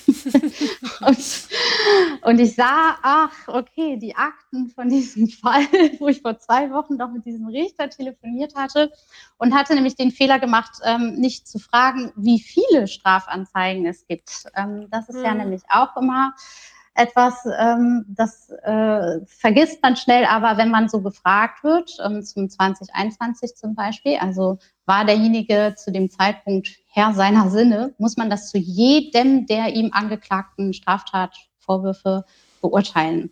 Und ähm, wenn es jetzt mehrere Straftaten an einem Tag gab, dann muss man um 8.15 Uhr anfangen und um 23.15 Uhr da aufhören. Man muss das einzeln durchdeklinieren. Und der hatte so ungefähr 50 Anzeigen oder so. Und man weiß leider auch vorher nicht, welche da irgendwie zusammengefasst werden oder nicht. Also muss man sich zu jedem Diebstahl dann auch äußern und diese Akten auch durchlesen. Ja, meine Sekretärin und Kinderkrankenschwester hat schon immer rumgewitzelt, weil ich immer am Wochenende diese Akten hier studiere und die schon immer gesagt hat, mein Gott, deine Kinder fangen bestimmt bald an, dich zu siezen, du bist ja kaum zu Hause. Ich nahm also dieses Paket an mich und ähm, dann ist das Erste, was man immer machen muss, weil es ja eben Minderjährige sind, gucken, wer hat da das Sorgerecht gerade. Denn ganz, ganz wichtig, dass man als erstes ähm, guckt, kann ich überhaupt mit dem oder derjenigen sprechen? Und ähm, dieser Paul saß ja da in U-Haft. Ähm, nichtsdestotrotz muss ich einmal vorher dem Rechtsanwalt Bescheid geben und sagen, hier bin ich, ich habe jetzt auch die Akten ähm, bekommen, darf ich mit dem sprechen oder gibt es irgendwas von der Verteidigungsseite aus, was dagegen spricht? Ist der überhaupt ähm, explorierbar, so nennt man das? Mm, und bei den ähm, Minderjährigen muss ich natürlich auch immer noch eben schauen, gibt es irgendwelche Eltern, die ich nochmal informieren muss oder das Jugendamt. In diesem Falle war es so, dass ähm, es keine sorgeberechtigten Eltern mehr gab, sondern das Jugendamt ähm, dafür zuständig war, weil der Paul nämlich schon relativ früh im Alter von drei fremd untergebracht war. Fremd untergebracht heißt, dass man in Einrichtungen kommt oder in Pflegefamilien, weil es eben zu Hause da Schwierigkeiten gibt. Und das ist auch etwas, was meine Kollegen aus dem Erwachsenenbereich, ähm, wenn die mal so einen Fall haben, wo sie denken, sie könnten mal einen 17-Jährigen beurteilen und den Fall mal annehmen, weil der ist ja fast erwachsen, mhm. dann fallen die da gerne mal ähm, auf also auf die Schnauze und sagen, weil man natürlich diese grundlegenden Kunst, Künste der Aufklärung und wen muss ich vorher um Erlaubnis bitten bei Minderjährigen irgendwie drin haben muss und wissen muss. Und ähm, wenn man das nicht macht, dann ist man einfach schnell auch befangen und raus. Da geht's schon los. also quasi Gutachten noch nicht mal angenommen und ähm, dann hat man schon den ersten Fehler gemacht. In diesem Falle war es aber ähm, so, dass alle Beteiligten ähm, dem zugestimmt haben, dass ich mit dem äh, sprechen darf. Und ähm, dann habe ich mich also auf den Weg gemacht in äh, die Anstalt, wo er war und wurde von dem ähm, Abteilungsleiter in Empfang genommen ich muss dazu sagen, ich bin auch mitunter als Konsilärztin im Gefängnis tätig und gehe da einmal eine Woche hin und schaue mir eben auffällige Jugendliche an. Ähm, manchmal wissen die Bediensteten nicht so genau, in welcher Rolle ich gerade da bin. Bin ich da jetzt als Ärztin oder als Sachverständige? Das ist immer so, muss man immer ganz genau auch erklären. Mm, und der ähm, Bedienstete empfing ich mit den Worten so, oh, gut, dass Sie kommen. Es wird auch mal Zeit, dass Sie sich den angucken hier. Da stimmt was mit den Synapsen nicht bei dem. Der hat echt nicht alle Tassen im Schrank hier. Der schmeißt Exkremente da aus dem Zimmer, der zündelt, der stiftet die Mit Mithäftlinge an. Ey, da kann sich überhaupt nicht benehmen. Und das sind dann auch so Infos. Gerade wenn man als Gutachter kommt, eigentlich brauche ich erstmal die Erlaubnis von dem Probanden, dass ich überhaupt mit dem sprechen darf über sein Verhalten im Vollzug. Ähm, das ist auch nicht immer so angenehm, wenn man dann schon quasi im Treppenhaus die, die Hälfte schon weiß. Genau. Und denkt, oh nein, okay, ähm, ja, letztlich ähm, ist es dann äh, so, dass man natürlich auch im Gefängnis nicht immer die angenehmste Gesprächsatmosphäre hat. Wenn man Glück hat, dann kriegt man einen Raum zur Verfügung gestellt und kann sich relativ frei ähm, mit dem Probanden unterhalten. Das, so war das glücklicherweise auch bei Paul der Fall. Ähm, wenn man aber Pech hat, dann wird man zum Beispiel in einen ganz großen Besucherraum gesteckt. Da sind auch andere, die können prinzipiell zuhören und dann muss man so flüstern oder so. Mhm. Und ähm, standardisierte Untersuchungen kann man dann natürlich auch nicht durchführen. Also das sind immer schon besondere ähm, Umstände im Gefängnis. Bei Paul war es aber so, dass ich ähm, mit ihm alleine sprechen konnte und er wurde dann mir so zugeführt und das ist schon immer erschreckend, wenn man dann so ganz junge ähm, ja, Häftlinge sieht, die dann in dieser Haftkleidung kommen. Das ist immer so eine, meistens so ein grünes Sweatshirt und irgend so eine Jeans, aber die sind halt doch alle irgendwie sehr uniformiert.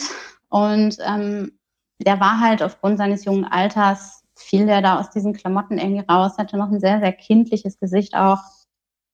Und man merkte irgendwie, oh Mann, also gut aufgehoben ist der hier wahrscheinlich nicht so in seiner Einzelzelle in U-Haft, wo der nur eine Stunde Ausgang am Tag auch hat.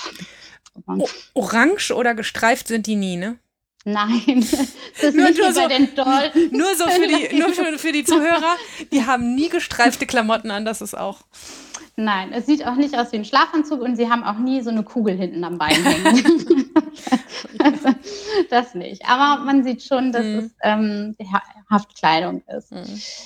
Ähm, ja, der, der erste Schritt ist natürlich überhaupt erstmal ins Gespräch zu kommen, dann, wenn man äh, dann erstmal sich Zugang verschafft hat und dann so vor einem Jugendlichen sitzt. Und der Paul saß auch erst so vor mir und blickte so ein bisschen zu Boden und ähm, dann fragte ich so, ob er denn ja, weißt du überhaupt, wer ich bin? Und dann sagt er so, nö.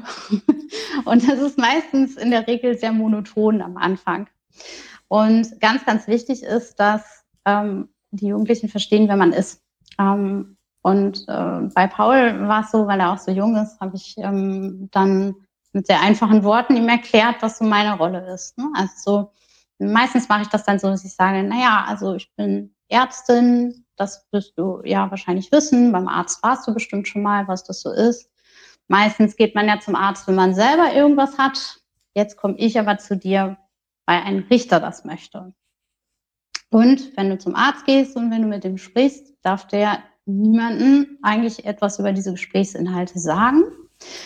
Das ist heute auch so, wenn wir uns über Dinge unterhalten, dass du niemanden, äh, dass ich niemanden etwas darüber sagen darf. Aber es gibt eine Ausnahme, dem Gericht muss ich alles sagen, was wir hier besprechen. Das heißt aber auch, dass du zu gewissen Dingen, wo du dich nicht zu äußern möchtest, schweigen darfst und von deinem Zeugnisverweigerungsrecht Gebrauch machen darfst. So. Zwischenfrage, ähm, Zwischenfrage ja. sitzen da oft Verteidiger dann daneben, wenn du explorierst? Weil, wenn gerade, das würde mich, würde mich als Verteidiger interessieren, was mein Mandant dann dem Gutachter erzählt. Nein, die Verteidigung sitzt nie dabei. Okay. Ähm, das würde ich auch als Störvariable mhm. auffassen. Ähm, aber es ist natürlich schon so, dass nicht selten ähm, es so Verteidiger gibt, die dann zum Beispiel sagen, sie dürfen alles mit meinem äh, Mandanten besprechen, aber nichts zu den Straftaten. Mhm.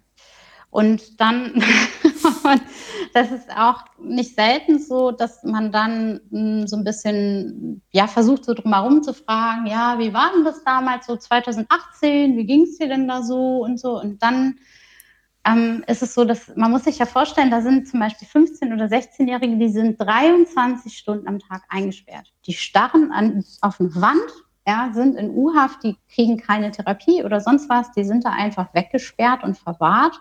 Und wenn man dann sich die Zeit nimmt und dahin kommt und mit denen spricht, dann fangen die manchmal an zu plappern wie ein Wasserfall und hören nicht mehr auf. Und dann erzählen die also über sämtliche Delikte, wo der Verteidiger gesagt hat, da sprechen Sie aber bitte nicht mit denen rüber. Und dann sitzt man halt so da und kann nur noch mal sagen, uh, ich habe dir gerade erklärt, ne, ähm, dass du eigentlich ja auch zu diesen ganzen Straftaten, so was du mit deinem Verteidiger besprochen hast, jetzt nichts sagen musst. Jetzt hast du mir halt was gesagt. Das muss ich jetzt natürlich dann auch vor Gericht sagen. Ne? Und für die ist das dann meistens auch gar nicht so ein Problem. Ähm, es ist natürlich aber für die Verteidigungsstrategie, glaube ich, ein Problem. Ja. Also dort mache ich mich da meistens halt nicht so beliebt, aber ja, das ist dann schon immer blöd. Auch in diesem Falle war es so, dass der Paul ähm, sehr genau wusste, was er mitteilen möchte und was nicht. Das war eigentlich ein bisschen besonders. Das erlebe ich nicht so häufig bei 16-Jährigen. Und ähm, er hatte eine Straftat, wo nicht ganz klar war, ob er die wirklich begangen hat oder nicht. Und zwar ging es darum, dass der einen Tankstellen, ähm, eine Tankstelle überfallen hat. Und zwar ist er da mit einem Gewehr sogar reingegangen und hat die Kassiererin ähm, bedroht damit und ähm, das ganze Bargeld entgegengenommen ähm, und hat sich dann ähm, hinter der Tankstelle die Kleidung gewechselt. Er war maskiert zu dem Zeitpunkt, ähm, hat irgendwo das Gewehr auch ähm, versteckt und ist dann geflohen und hat es nämlich sogar so geschafft, dass er nicht mal von den Spürhunden aufgefunden werden konnte und auch das Gewehr nicht ähm, zugeordnet werden konnte. Es gab aber eine Videoaufnahme von diesem Tankstellenüberfall und dann gab es noch einen weiteren Experten für, jetzt fällt es mir leider nicht mehr ein, Dactylo sonst wie. Also der hat auf jeden Fall die, die, Hände in dieser Videoaufnahme mhm. ähm, ganz genau analysiert und konnte sie dann letztlich meinem Probanden irgendwie zuordnen. Also er wäre vor Gericht wahrscheinlich überführt worden. Ähm, auf jeden Fall war das eine Straftat, die er eigentlich nicht einräumen wollte. Ähm, und hatte da auch in dem ersten Termin, wo ich mit ihm gesprochen habe, bewusst nichts drüber erzählt. Und dann im zweiten ist ihm da aber ein Fehler auch irgendwie unterlaufen. da hat er sich irgendwie verhaspelt. Es gab da gar keine Vorgabe eigentlich auch von dem Verteidiger, was er reden darf oder nicht. Ähm, und ich glaube, ich habe da einfach nur gefragt, wo hat denn das Gewehr her eigentlich? Und dann sagt er, nur vom Sperrmüll. Und ich so, ach so, also dann hast du das aber schon doch getan auch, ne? Und dann sind so alle ja. Gesichtszüge entglitten. Ähm, und ähm, das äh, ist natürlich etwas, ähm, man ist, man hat ja dieses, ähm, man ist ja auch eben Beweismittel als Gutachter. Das ist eben, finde ich, immer nicht ganz so einfach, ähm, weil man dann auch als Zeuge ja quasi eine Rolle spielt vor Gericht und das dann auch so sagen muss. Und ähm, das ist aber wirklich eine, eine große, große Ausnahme, finde ich, bei so Jugendlichen in diesem Alter, dass die bewusst versuchen, da irgendwie aus taktischen Gründen was nicht zu erzählen. Meistens erlebe ich es so, dass sie das als entlastend empfinden, wenn sie endlich mal über das Ganze, was ihnen da so widerfahren ist und was sie ja eh auch ohnehin beschäftigt, überhaupt sich äußern dürfen. Dann das ist eher eine Entlastung. Der ist. hat ja aber eine Menge Mühe da reingesteckt, nicht erwischt zu werden. Da, da gehört ja auch ein bisschen bisschen kriminelle Energie dazu und ein bisschen Brain auch, ne, um das irgendwie so hinzubiegen, wie du das beschrieben hast und dass man dann sagt, naja, also die Tat mag ich nicht einräumen, da habe ich mir jetzt so eine Mühe gegeben. Das kann ich mir schon vorstellen. Der war wirklich sehr speziell eigentlich. Also im Grunde war es so, dass ich erst dachte, das ist so ein typisch klassischer Fall, halt so ein jugendlicher Intensivtäter. Hm, da guckt man mal so ein bisschen nach ADHS und ein bisschen nach dies und das. Der war aber in seiner Persönlichkeit her wirklich schon sehr, sehr auffallend. Also er war sehr, sehr kontrolliert im Gespräch, natürlich auch sehr einsilbig, ähm, aber ähm, hatte auch immer was, ähm, wo man gemerkt hat, ähm, er überlegt jetzt, worauf ich mit meiner Frage auch hinaus mhm. will. Er war sehr, sehr skeptisch. Also auf, die meisten sind erstmal misstrauisch, aber dann kommen sie in so ganz gut in, in Kontakt. Und was ja wirklich auch ähm, auffallend war es, dass er eben nicht mal in Haft dazu in der Lage war, da diesen ganzen pädagogischen Maßnahmen ähm, da mitzumachen. Ne? Also ein, ein Jugendlicher in dem Alter, der anfängt, Exkremente aus dem Fenster zu werfen, das beeindruckt wirklich doch auch die Bediensteten da.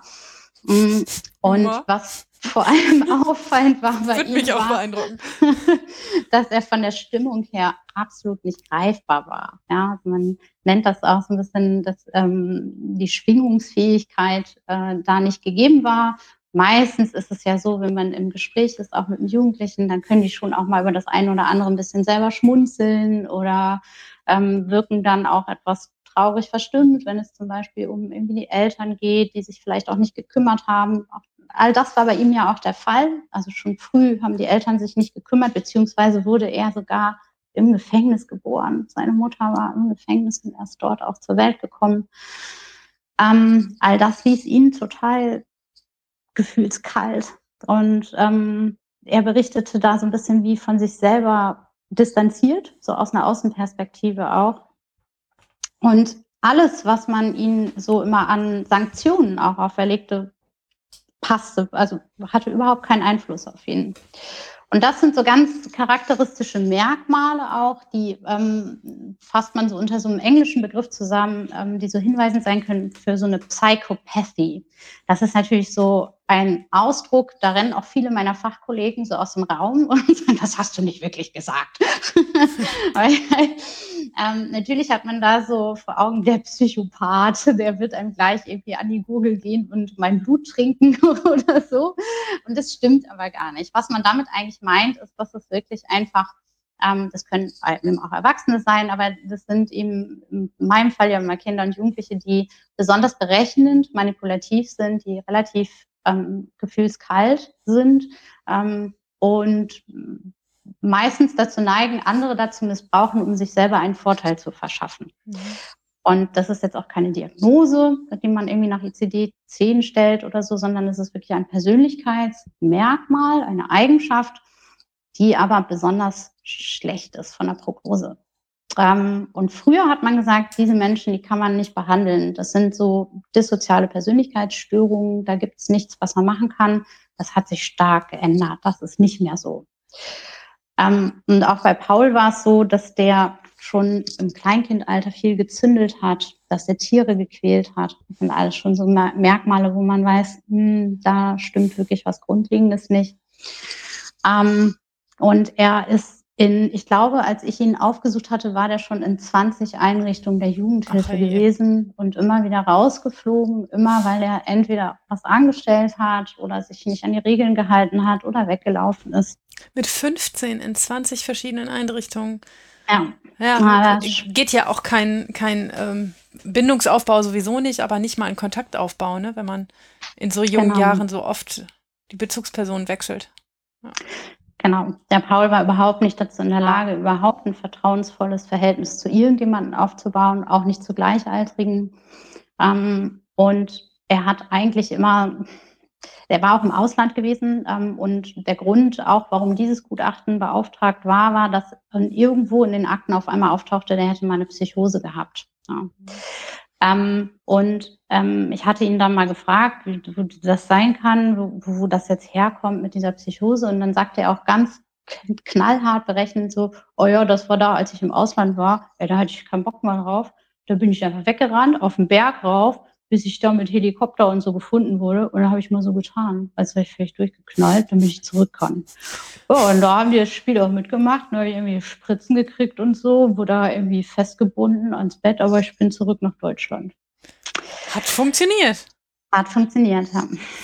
Also ein sehr, sehr tragischer Fall eigentlich. Mhm. Ja, und letztlich ist dann eben da gar nicht so sehr die Frage, ähm, war der jetzt schuldfähig zum Zeitpunkt seiner Straftat, sondern was können wir mit dem noch machen? Ne? Also die Jugendgerichtshilfe wusste auch also, keine, keine Ahnung mehr. Und mh, mm, im Grunde ist es so, dass man ähm, international mittlerweile weiß, dass es ähm, schon Therapieverfahren gibt, die wirklich auch bei so schwer delinquenten Verhaltensweisen und solchen Persönlichkeitseigenschaften wie so einer Psychopathie gut funktionieren. Ähm, das Problem ist, dass diese in Deutschland nicht so verfügbar sind. Ähm, das ist zum Beispiel sowas wie, man nennt das multisystemische Therapie. MST ist so die Abkürzung. Das ist so ein ausgeklügeltes System aus mehreren Psychologen und Pädagogen und die fahren in die Familien hinein und machen dort vor Ort mit denen und den Freunden und der Nachbarschaft und was auch immer Psychotherapie. Und man weiß, dass das hochgradig effektiv ist, vor allem wenn es auch um delinquentes Verhalten geht und sehr, sehr wirksam ist. Und das Ganze gibt es dann noch in abgewandelter Form auch für, ja, für Jugendliche, die schon in irgendwelchen Pflegefamilien sind oder auch in Einrichtungen gibt. Aber letztlich heißt es so, ähm, ist das zugrunde liegende System so, dass eben jemand da reinfährt ähm, zu dem Jugendlichen hin und das nicht in einem Büro irgendwo in einer Klinik stattfindet und man vor allem eben auch alle anderen Systeme mit einbezieht. Also Schule, Freundeskreis, Freundin, Familie, wen es auch immer noch so gibt. Und dann sehe ich mich meistens so in dieser Schwierigkeit vor Gericht, dass ich immer sagen muss, naja, es gäbe ein wirksames Therapieverfahren, aber das gibt es hier nicht. Das können wir leider nicht anbieten, ähm, weil es zu teuer ist, weil auch das Gesundheitssystem in Deutschland da Hürden einbaut. Das kann man nicht einfach so hier anbieten. Mm, und sämtliche andere Maßnahmen, die ja schon alle gelaufen sind, führen zu nichts. Ähm, da haut er immer wieder ab. Und im Grunde muss man sagen, das Gefängnis sicherlich nicht der tollste Entwicklungsort ist für einen jungen Mann in den besten Jahren, der erstmal überhaupt die Erfahrung machen muss, zu jemandem eine enge, vertrauensvolle Beziehung aufzubauen. Das ist halt leider nicht sehr familiär in diesen Gefängnissen. Da laufen die Bediensteten in Uniform rum. Die, die 14-Jährigen werden gesiezt. Alleine das erzeugt ja auch schon eine gewisse Distanz. Mhm. Und ja, im Zweifel wird man halt bei nicht so guten Maßnahmen 23 Stunden am Tag eingesperrt. Und die zeigen dann natürlich auch wieder Verhaltensauffälligkeiten. Und im Grunde war aber relativ klar, dass es auf so eine Jugendstrafe hinauslaufen wird. Er hatte auch noch mehr noch ein anderes sehr schwerwiegendes Delikt gemacht, hatte einen anderen ähm, um, mit dem Messer schwer verletzt, weil der ihm eine gefälschte Rolex verkauft hat, hat ihn da so aus dem Hinterhalt aufgesucht und dann richtig übelst malträtiert da auch. Ähm, und der Richter hat, das war, also es war kein großes Gericht, das war wirklich ein ganz, ganz kleines Gericht auch. Ähm, und es war ähm, das Jugendschöffengericht und der hat irgendwie noch nie, also er meinte zu mir im Nachgang, er hätte noch nie so eine lange ähm, Haftstrafe auch ausgesprochen, ähm, weil er den Hintergrund hatte, dass er ihm einen möglichst langen Aufenthalt in dieser ähm, Jugendanstalt ermöglichen möchte, damit er an der Sozialtherapie teilnimmt. Und jetzt war es so, dass ich im weiteren Verlauf ähm, ja als Konsilärztin ähm, mitunter ihm noch begegnet bin. Man sieht sich dann so beiläufig irgendwie im Flur und dann habe ich immer wieder auch mitbekommen, wie er nach wie vor sich immer wieder nicht an die Regeln gehalten hat, ähm, irgendwie versucht hat, da sich wieder einen eigenen Vorteil zu verschaffen, mit Drogen gedealt hat und also ähm, alles nicht gegriffen hat und er letztlich nie in der Sozialtherapie auch angekommen ist, weil die dortigen Psychologen gesagt haben, dass er irgendwie auch nicht geeignet ist, was nachvollziehbar war. Ja. Aber auch sehr tragisch, weil er natürlich auch dort, also natürlich keine wirklich gute Therapie erfährt und die Prognose ziemlich schlecht ist, muss man sagen. Das hätte ich dich jetzt gefragt. Wie geht's weiter mit dem? Ich ahne nichts Gutes. Hm. Ähm, letztlich wird er jetzt da erstmal die Zeit absitzen und dann ist es ja meistens so, dass dann die Frage kommt, ähm, was machen wir denn nach Entlassung mit dem? Und auch dort eigentlich müsste diese Entlassplanung in meinen Augen in dieser Jugendanstalt viel früher losgehen. Schon vom ersten Tag an müsste man sich, finde ich, Gedanken machen, wo kann der oder diejenige dann eigentlich im weiteren Verlauf hin. In Realität ist es dann meistens so, dass es erst so in den letzten sechs Monaten ähm, losgeht, dass man sich da mal was überlegt. Hm, ich weiß, dass, glaube ich, nochmal zur Debatte stand, ob er einen offenen Vollzug geht, probeweise oder nicht. Und ich glaube, man davon lieber Abstand genommen hat. das sagt schon mal einiges. Ja. Ich erinnere mich an so einen ähnlichen, also ich hatte mal einen jungen Mann, der, ähm, der äh, einen Erwachsenen schwer verletzt hat. Dieser Erwachsene hatte ähm, der, der Mutter seines Freundes irgendwie nicht gut getan. Ähm, und deshalb hat er dem aufgelauert und hat den ähm, ziemlich schwer verletzt ähm, und auch ordentlich gedemütigt, also hatte den äh, ganz gut unter Kontrolle. Und ich habe den dann im Prozess gefragt, darf man denn sowas? Ne? Ist das denn in Ordnung, wenn man sowas macht, was du getan hast? Und dann guckte der mich an und sagte, ich weiß schon, was Sie jetzt hören wollen. Aber ich finde, das ist voll in Ordnung. Der hat richtig eins auf die Schnauze verdient und das hat er von mir gekriegt. Ihr mit der Justiz, ihr werdet da nicht schnell genug gewesen. Und ja, ich weiß, sie labern jetzt irgendwas von Selbstjustiz geht nicht, aber ich find's richtig. Und da sitzt man dann ja erstmal wie Peak 7 und denkt, okay, was mache ich denn mit so einem, ähm, der schon formulieren kann, was ich was eigentlich die Erwartungshaltung ist und warum er sich nicht gedenkt, dran zu halten. Das sind äh, krasse Jugendliche, ja. Ja, in der Tat. Und das also es macht es auch immer noch mal so deutlich, er ist total gut dazu in der Lage, sich ja in deine Perspektive ja. hineinzuversetzen. Und da kommt nämlich häufig auch so die Frage, ist der vielleicht Autist? Ja, weil der so nicht, der kann ja. halt Gefühle nicht erkennen oder so. Und ähm, ein Autist, der kann wirklich Gefühle des anderen nicht erkennen. Das führt aber so häufig zu so ganz witzigen äh, Situationen, ja, weil irgendwie so Situationen völlig verkannt werden. Und ähm, das kann man sich vielleicht so merken als Laie, so wenn man ein bisschen schmunzeln muss ähm, und es so zu skurrilen Situationen kommt, ist es eher ein Autist. Aber wenn man eher das Gefühl hat, was soll das jetzt? so, ähm, dann äh, spricht das eher für so, so eine geplante kriminelle Energie in der Tat. Also sowas wie eine Psychopathy eben. Also der hatte sowohl eine Autismus-Diagnose als auch eine Asperger-Diagnose, beides. Ähm, das ist schwer vereinbar ja, mit dem ICD-10. Ja, ja. Äh, also von unterschiedlichen Ärzten muss man fairerweise dazu sagen. Aber der war durchdiagnostiziert. Ich glaube, ADHS kam auch noch dazu. Ähm, und am Ende, ähm, äh, ja, war es mir dann auch wurscht, was es für ein Krankheitsbild ist. Ich habe gesehen, er ist überhaupt nicht doof. Er weiß ganz genau, was ich von ihm will. Ähm, und die Frage ist, ob wir ihn mit irgendwas dazu kriegen, sich daran zu halten. Ähm, und das scheint bei dir ein sehr krasser Fall zu sein, wenn man dann sieht, äh, okay, wenn es dann auch in längerer Haftzeit nicht funktioniert, wo Haft ja besser liefe, wenn man sich ein bisschen anpasst und ein bisschen mitmacht. So das Gefühl, irgendwo möchtest du doch auch wahrscheinlich am Ende eines Tages in, in, in dein Kissen fallen und denken, okay, dieser Tag war nicht ganz scheiße.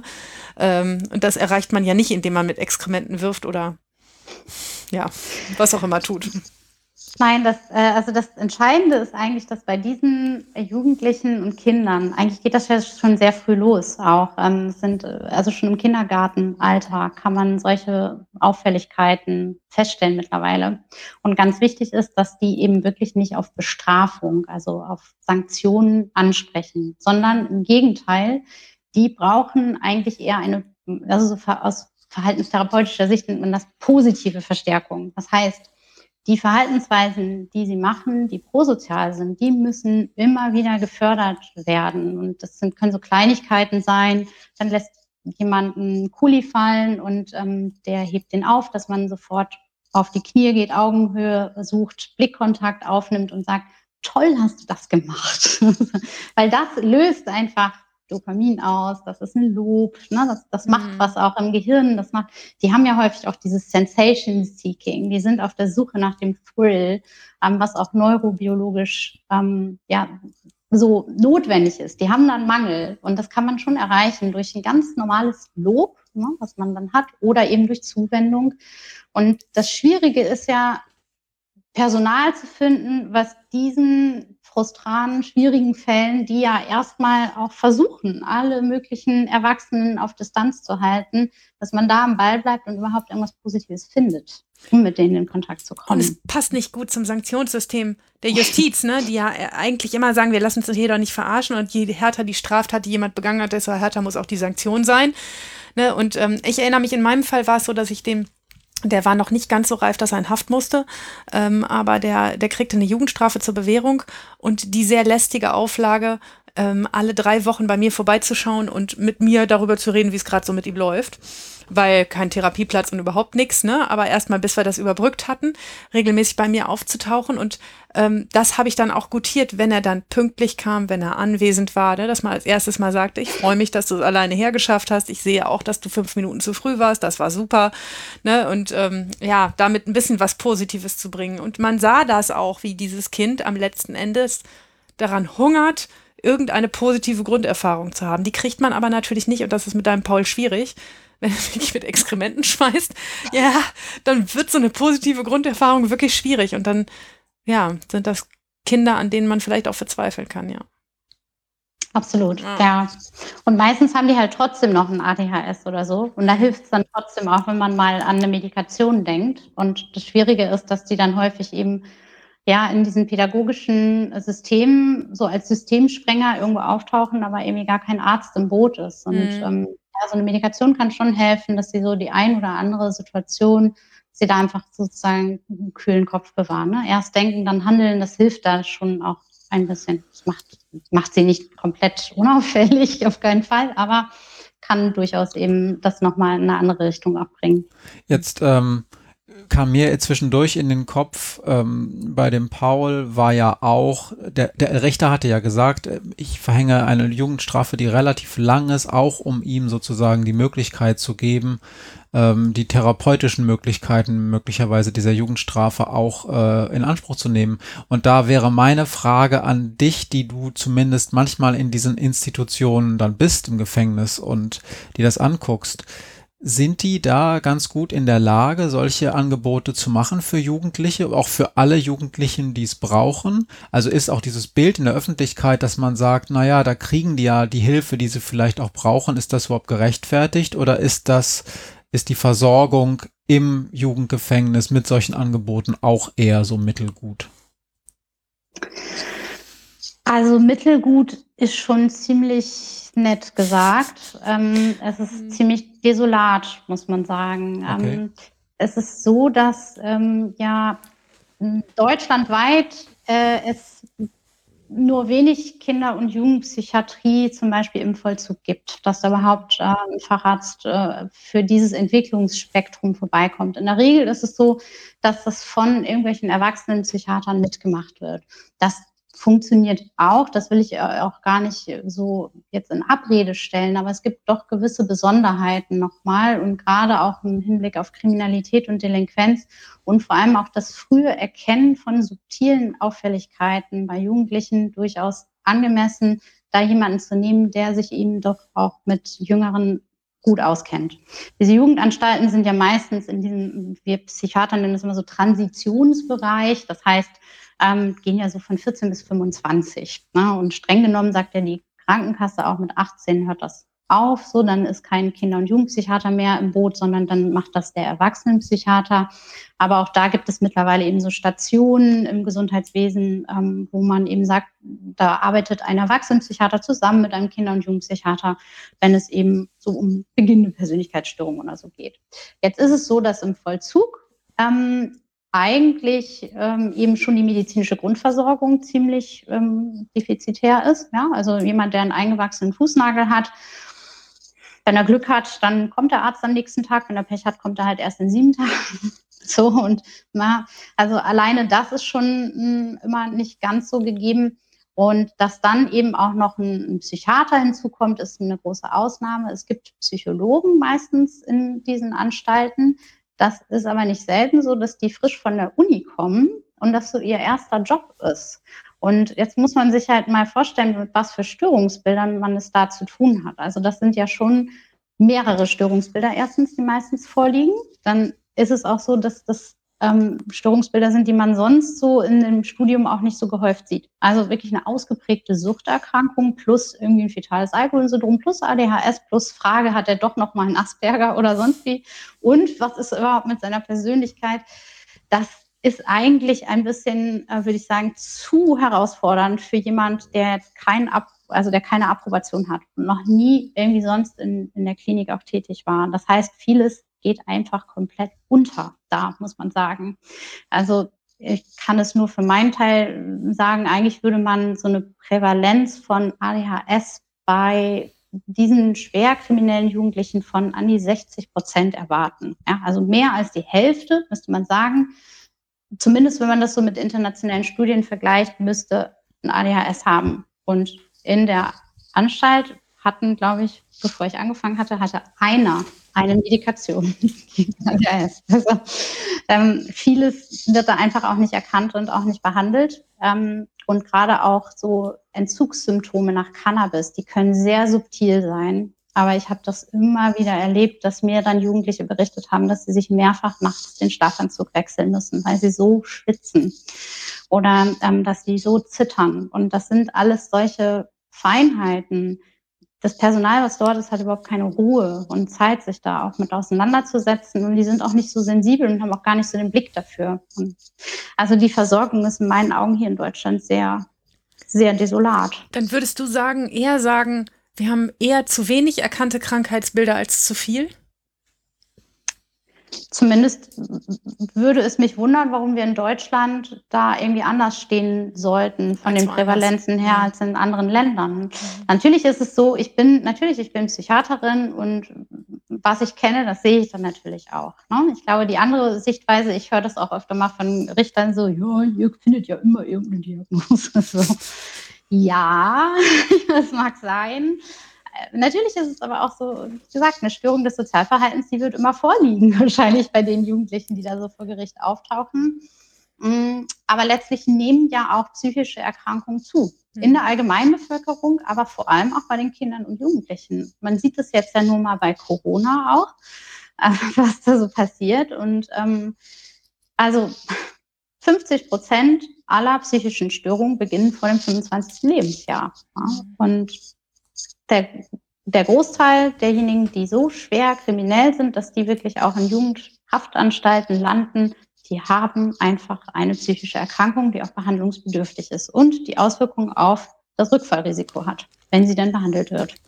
Das ist total interessant, weil mein, meine Vorstellung von psychischen Erkrankungen bei Jugendlichen eher andersrum war, dass ich das Gefühl habe, ich habe ganz oft junge Menschen da sitzen, die durchdiagnostiziert sind und zwar von Kraut und Rüben durcheinander von drei verschiedenen Ärzten in, in so seltsame Krankheitsbilder wie ADHS, Asperger und Autismus.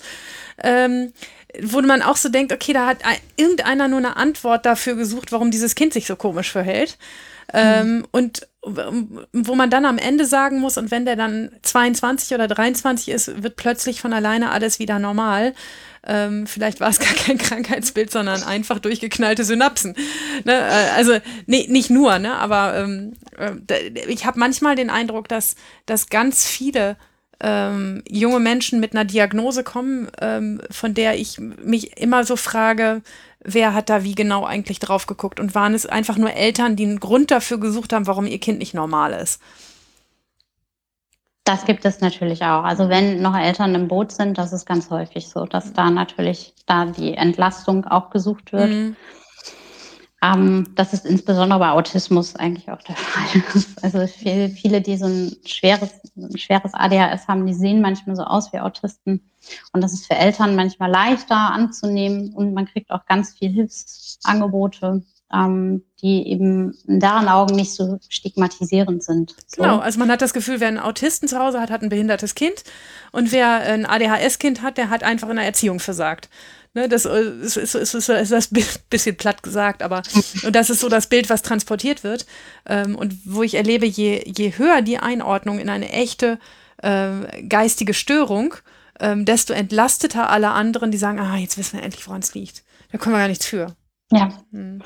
Und das ist aber, glaube ich, auch so der Unterschied mal wieder zwischen Psychiatern und Psychologen. Also ähm, ich, ich bin auch als Supervisorin tätig. Das heißt, ich ähm, äh, arbeite mit ähm, Ausbildungskandidaten, also Psychologen oder Pädagogen, die die Ausbildung zum Kinder- und Jugendpsychotherapeuten machen wollen, zusammen. Und die stellen mir zum Beispiel ihre Fälle vor und dann spricht man darüber.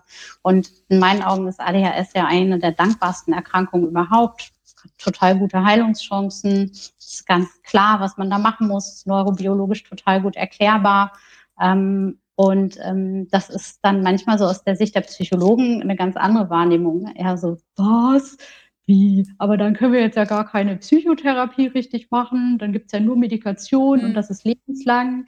Das sind so unterschiedliche Wahrnehmungen, die man dann hat. Aber das kann ja für Eltern eben auch entlastend sein, wenn man dann sagt, naja, Schauen Sie sich an, 5% ist die Häufigkeit, häufig ist es häufig, selten ist es selten, aber es gibt eine gute Behandlungsmöglichkeit, ist doch viel besser als Autismus. Gibt es denn auch Jugendliche, die, ähm, die sich einfach nur scheiße verhalten? Wo man sich dauernd fragt, was ist denn das für ein Krankheitsbild, warum kann der denn nicht mal einmal, einmal gerade gehen? Und die, wo man am Ende sagen muss, die benehmen sich einfach scheiße und da kann man auch nicht diagnostisch nicht irgendwas draufsatteln?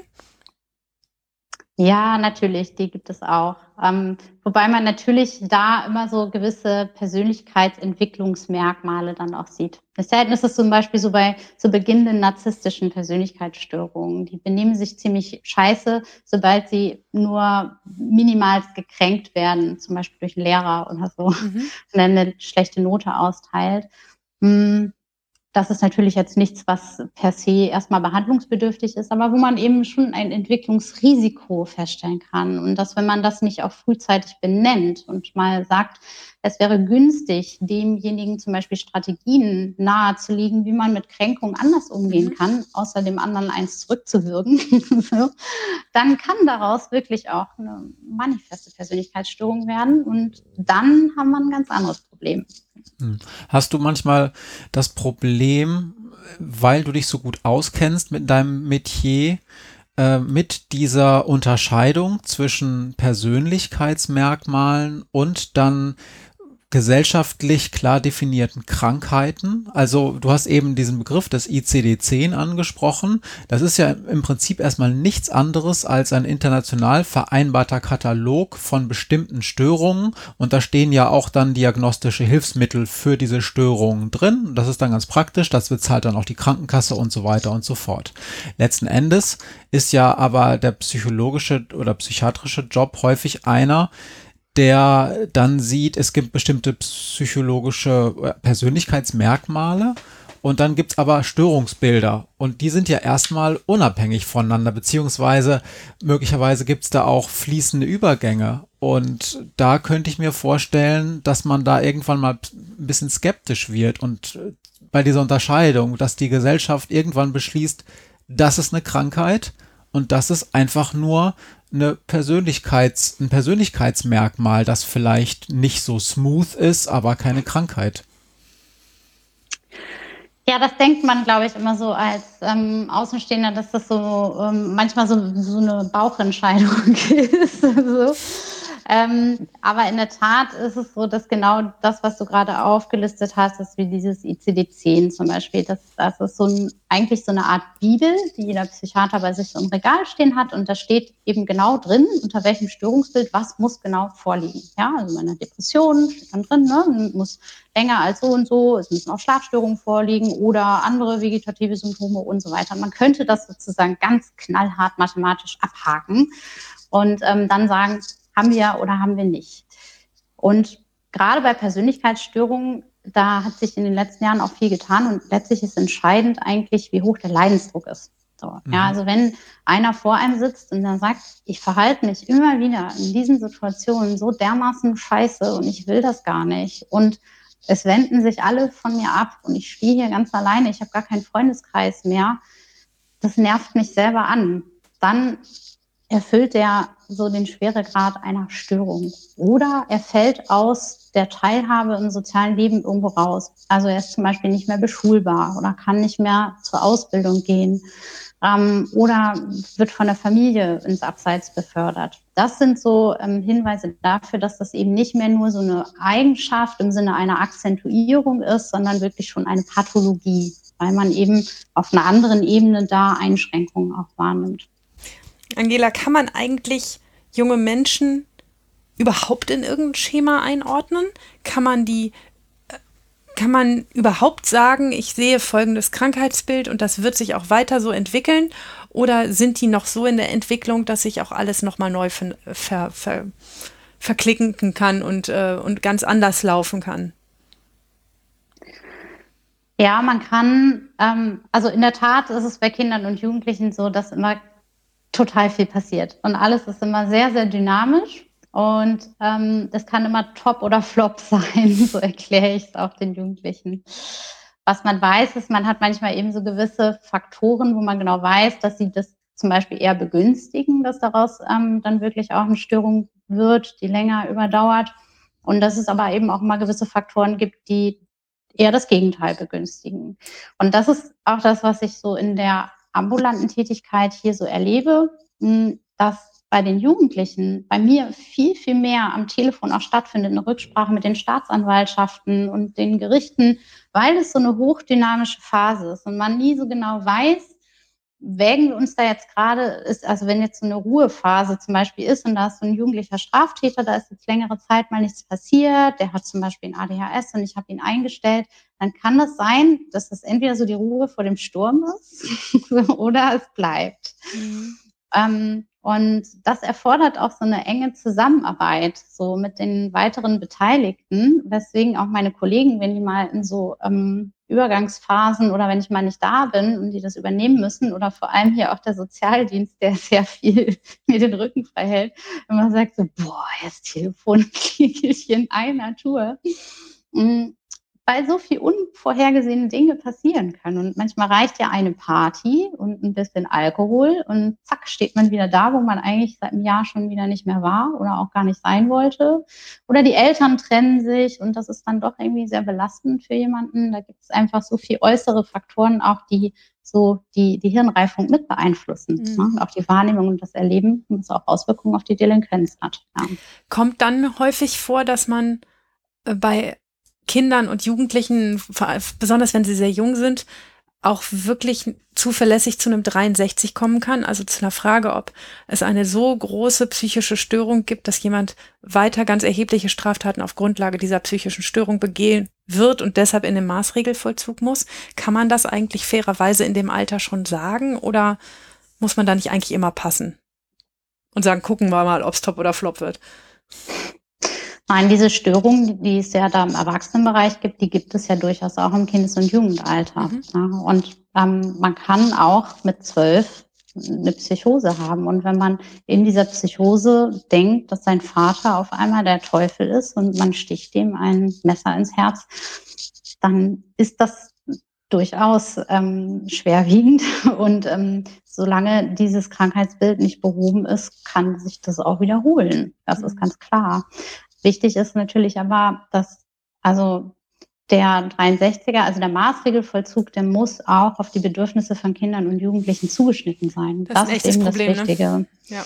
Ähm, und es verstößt gegen die UN-Kinderrechtskonvention, wenn man da so junge Menschen zusammen mit Erwachsenen ähm, auf äh, unbestimmte Zeit erstmal zusammenhält und man muss auch gewisse Ausbildungsmöglichkeiten mhm. und Entwicklungsräume vorhalten, damit das ein Ort ist, wo die eben sich gut entwickeln können und wo sie eben an ihrer Krankheit arbeiten können, aber eben auch natürlich an ihrer nicht mehr vorhandenen Straffälligkeit, also Resistance. Ja. Mhm. Tja. Ich habe noch eine Frage, die ist mir gerade eingefallen und das, das ist meine ureigene Frage, die ich immer wieder mit Maria diskutiere. Ich weiß, was kommt. Können Jugendliche, oh. können Kinder eigentlich wirklich schuld sein an dem, was sie tun? Also gibt es überhaupt so etwas wie eine, wie eine Schuld von Kindern, Jugendlichen, vielleicht auch von Menschen allgemein daran, dass sie so schlimme Taten tun? Denn das ist ja immer das, wo das Strafrechtssystem sagt, ja, das gibt es. Es gibt eine zurechenbare Schuld, eine Verantwortlichkeit und dementsprechend äh, bestrafen wir oder sanktionieren wir dann das auch. Kann man eigentlich davon wirklich sprechen? Also ich, ich, atme jetzt ein bisschen auf. Ich dachte, jetzt kommt irgendeine paartherapeutische Frage. Nein. Sag mal. Nein, ähm, also ähm, letztlich ist ja Straffälligkeit immer die Spitze des Eisberges. Ähm, für mich als Psychiaterin sehe ich darunter immer ganz viele Faktoren, die letztlich dazu geführt haben, dass überhaupt irgendwie eine Straftat entstanden ist. Die Frage der Verantwortung und der Schuld, naja gut, im Falle von Paul zum Beispiel, was kann der dafür, dass der eine schwerst kriminelle Mutter hat, die selber Drogen genommen hat, die, ähm, dass er nie eine positive Bindungserfahrung gemacht hat. Das trägt natürlich alles dazu bei, dass er da steht, wo er steht.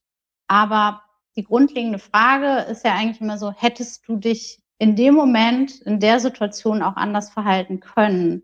Und das erlebe ich in der Mehrzahl der Fälle bei den Jugendlichen, die hier sitzen, so, dass sie sagen, ja, hätte ich. Wenn ich könnte, würde ich gerne die Zeit zurückdrehen und es anders machen.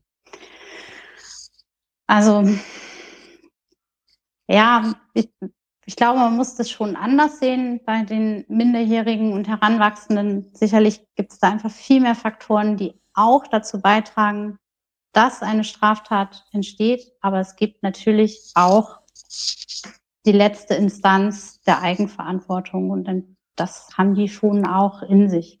Ob da jetzt aber eine Sanktion dann hilfreich ist, die zu zu kriegen. Das, das ist ja noch eine ganz andere stellt. Frage. Ja, ja. Nee, Matthias, Matthias meint immer, also grob gesagt, ähm, wenn er sich doch, er, der Täter, sich doch anders verhalten könnte, dann hätte er es doch getan. Dann würde er sich doch anders verhalten. Ähm, und ähm, es ist abstrus zu glauben, er hat in, in der konkreten Situation eine Entscheidung gefällt. Aber das ist sehr philosophisch und äh, bricht mir jugendrichterlich auch immer, immer gedanklich das Genick, wenn ich nicht davon ausgehen kann, dass es überhaupt eine Schuld gibt. dann könnte ich meinen Job an den Nagel hängen.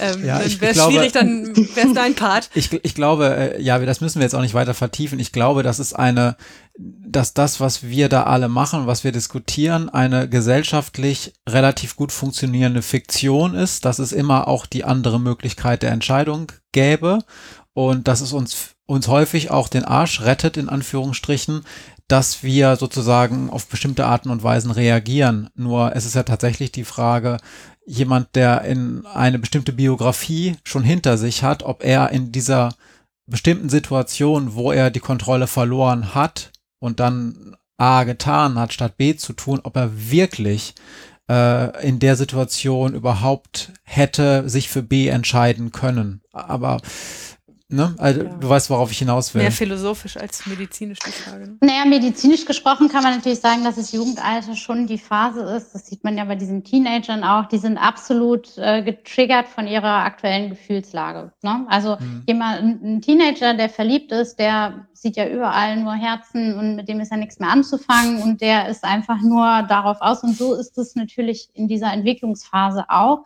Das heißt, wenn die einen Impuls haben, dann macht die jemand irgendwie wütend ähm, dann kommen die da nicht raus. Die haben da ihre Gefühle eben, das ist, also, na, das Bremspedal funktioniert ja nicht so.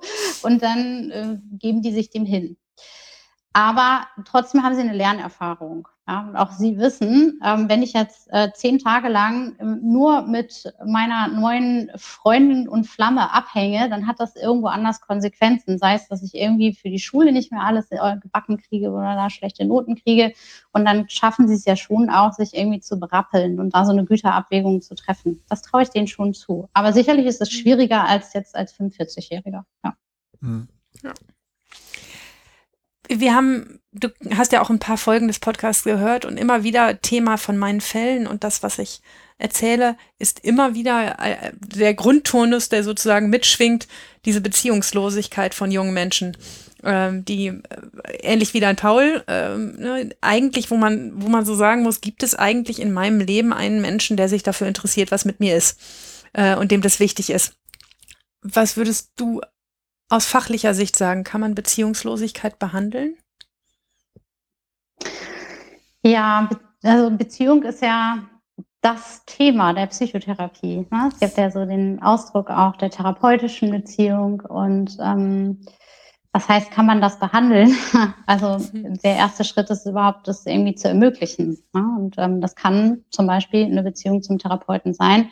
Und es erfordert sehr, sehr viel Geduld, wie zum Beispiel bei diesem Paul. Und manchmal bedarf es da auch eines gesonderten Settings, weil man kann sich ja vorstellen, dass der Paul auch aus anderen Einrichtungen immer wieder weglaufen wird, weil er Angst davor hat, möglicherweise auch verlassen zu werden.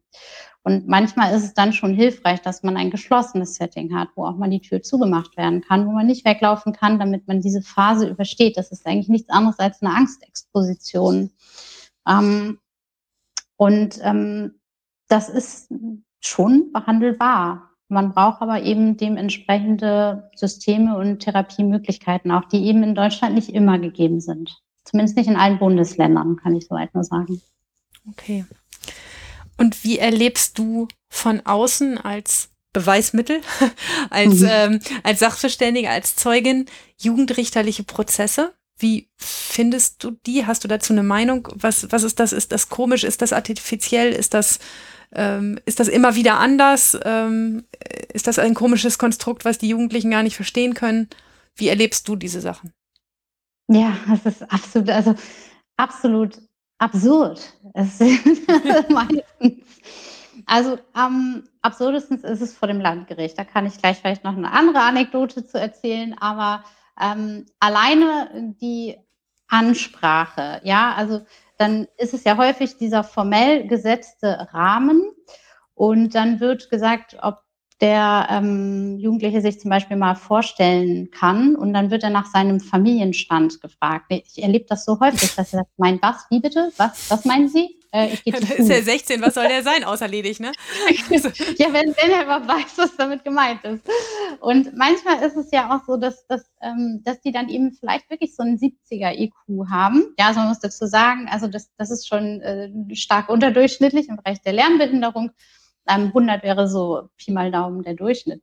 Ähm, dass man da auch nicht erwarten kann, dass dieser ganze Jargon, der so üblich mhm. ist vor Gericht, äh, überhaupt verstanden wird. Selbst ich als Sachverständige, die schon zahlreiche äh, Verhandlungen mitbekommen hat, sitze manchmal da und frage mich, was wollte jetzt bitte in Gottes Namen der Staatsanwalt gerade von den anderen Verfahrensbeteiligten? Ich verstehe es nicht.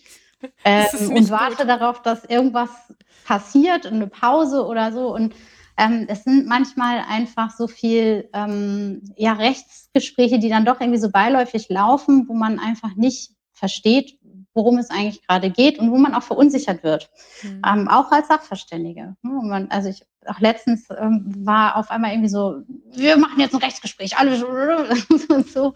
Und dann ähm, wollte ich nur kleinlaut noch fragen, heißt jetzt genau was? so.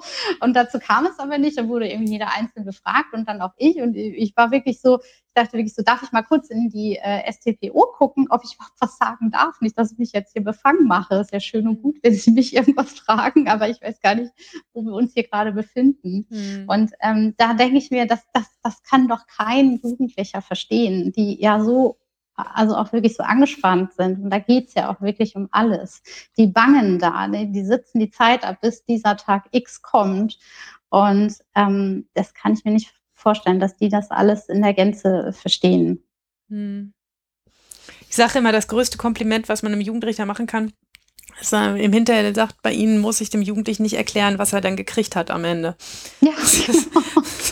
dass man wenigstens irgendwie das transportiert kriegt. Nun stecken wir ja auch in einem, einem sehr festen Korsett eines, eines Stra eines, eines, eines Ablaufes, der nicht anders sein darf, als er sein muss. Ne? Man kann ihn aufweichen und man kann auch versuchen, ihn immer wieder zu erklären. Aber ich zum Beispiel habe ähm, erst nach vielen Jahren Berufstätigkeit angefangen, ähm, ich mache das inzwischen, aber habe ich als Anfänger auch nicht gemacht, mich vorzustellen. Ne, weil was soll der arme Jugendliche wissen, wer die ganzen Leute sind, die da sitzen? Ne? Also wer die Jugendgerichtshilfe ist, wer, wer der Staatsanwalt ist, wer, wer der Protokollführer ist, warum sitzen da noch zwei neben der Richterin? Das mache ich jetzt seit einigen Jahren, dass ich, ähm, weil mir das mal aufgefallen ist, übrigens in einem Supervisionsprozess, äh, aufgefallen ist, dass das voll blöd ist, wenn da einfach die Leute sitzen mit diesen schwarzen Kitteln und der Angeklagte zumindest nicht so richtig checkt, wer hier wer ist. Absolut, ja. ja. Okay, aber das ist ein, ähm, eine vernichtende Kritik, das ist. aber ich ähm, habe gefürchtet, dass es so ausgeht.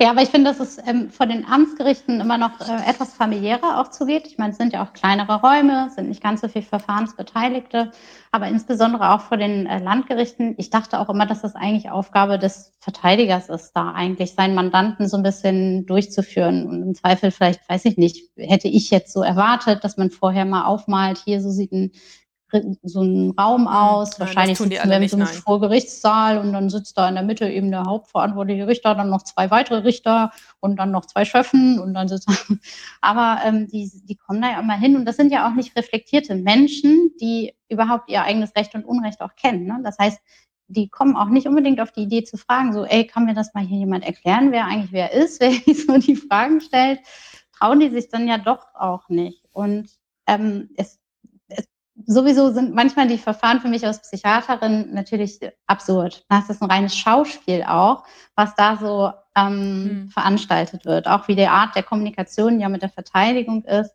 was die ähm, da auch versuchen, dann ähm, auch für mich so als Sachverständige, dass die da einen so ein bisschen unter Druck setzen wollen und so das Gutachten anzweifeln wollen.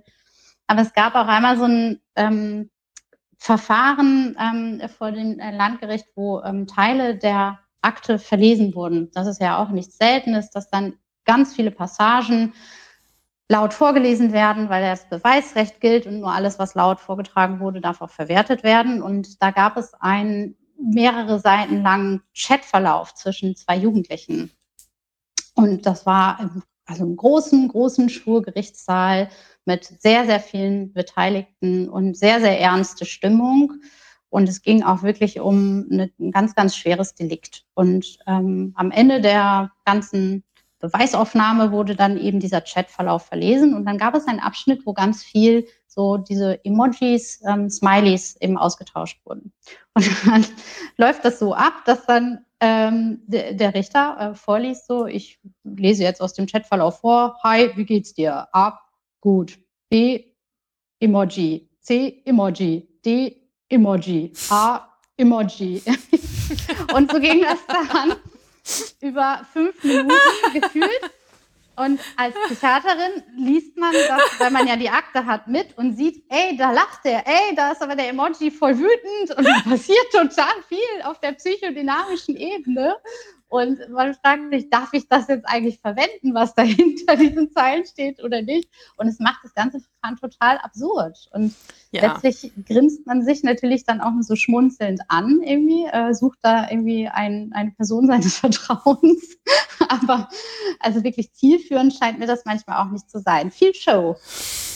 Ja, es ist natürlich, man muss sich das ja auch vorstellen, diese Jugendlichen, äh, die da sitzen, du sagst schon, das ist ja häufig dann die Spitze des Eisbergs. Also dann diese Straftat, da ist ja schon vorher ganz viel passiert.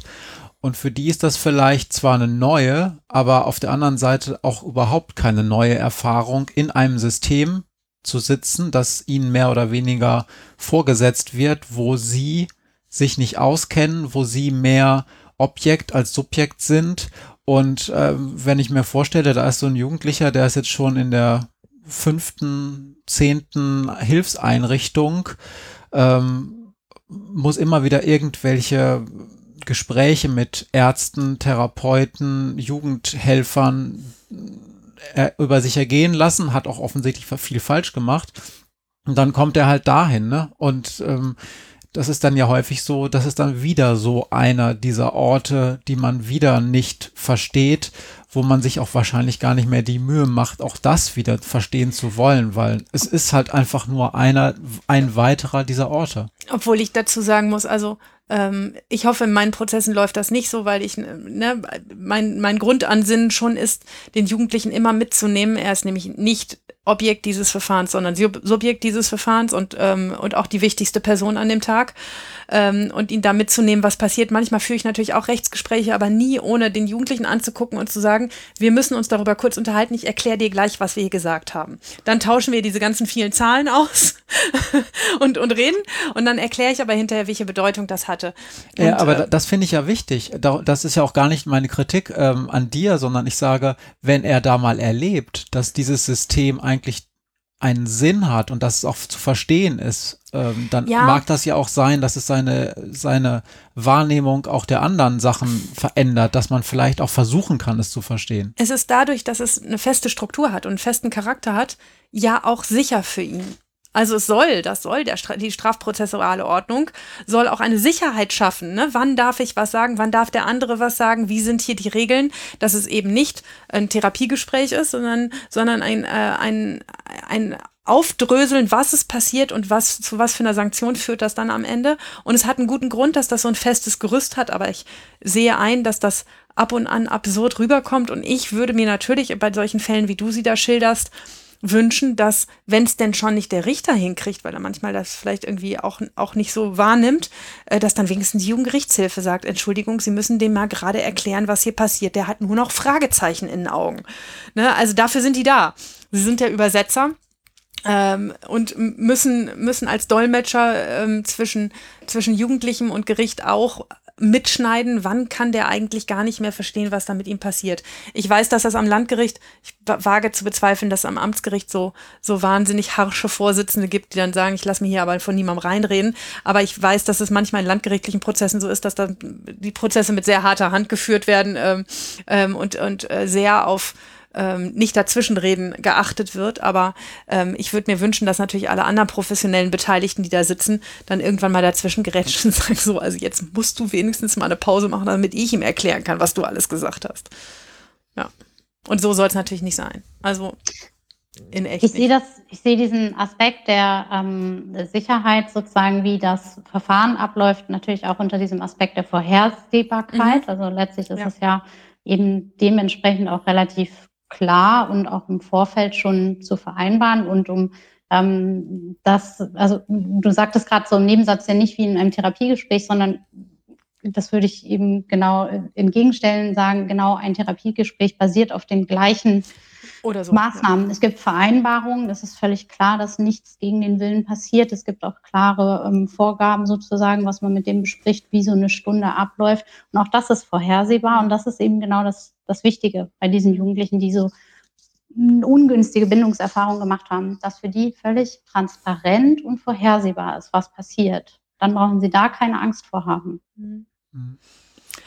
Ist bei der richterlichen Tätigkeit immer schwierig, ähm, sich nicht in, in, ähm, in die Gefahr zu begeben, sich selber befangen zu machen.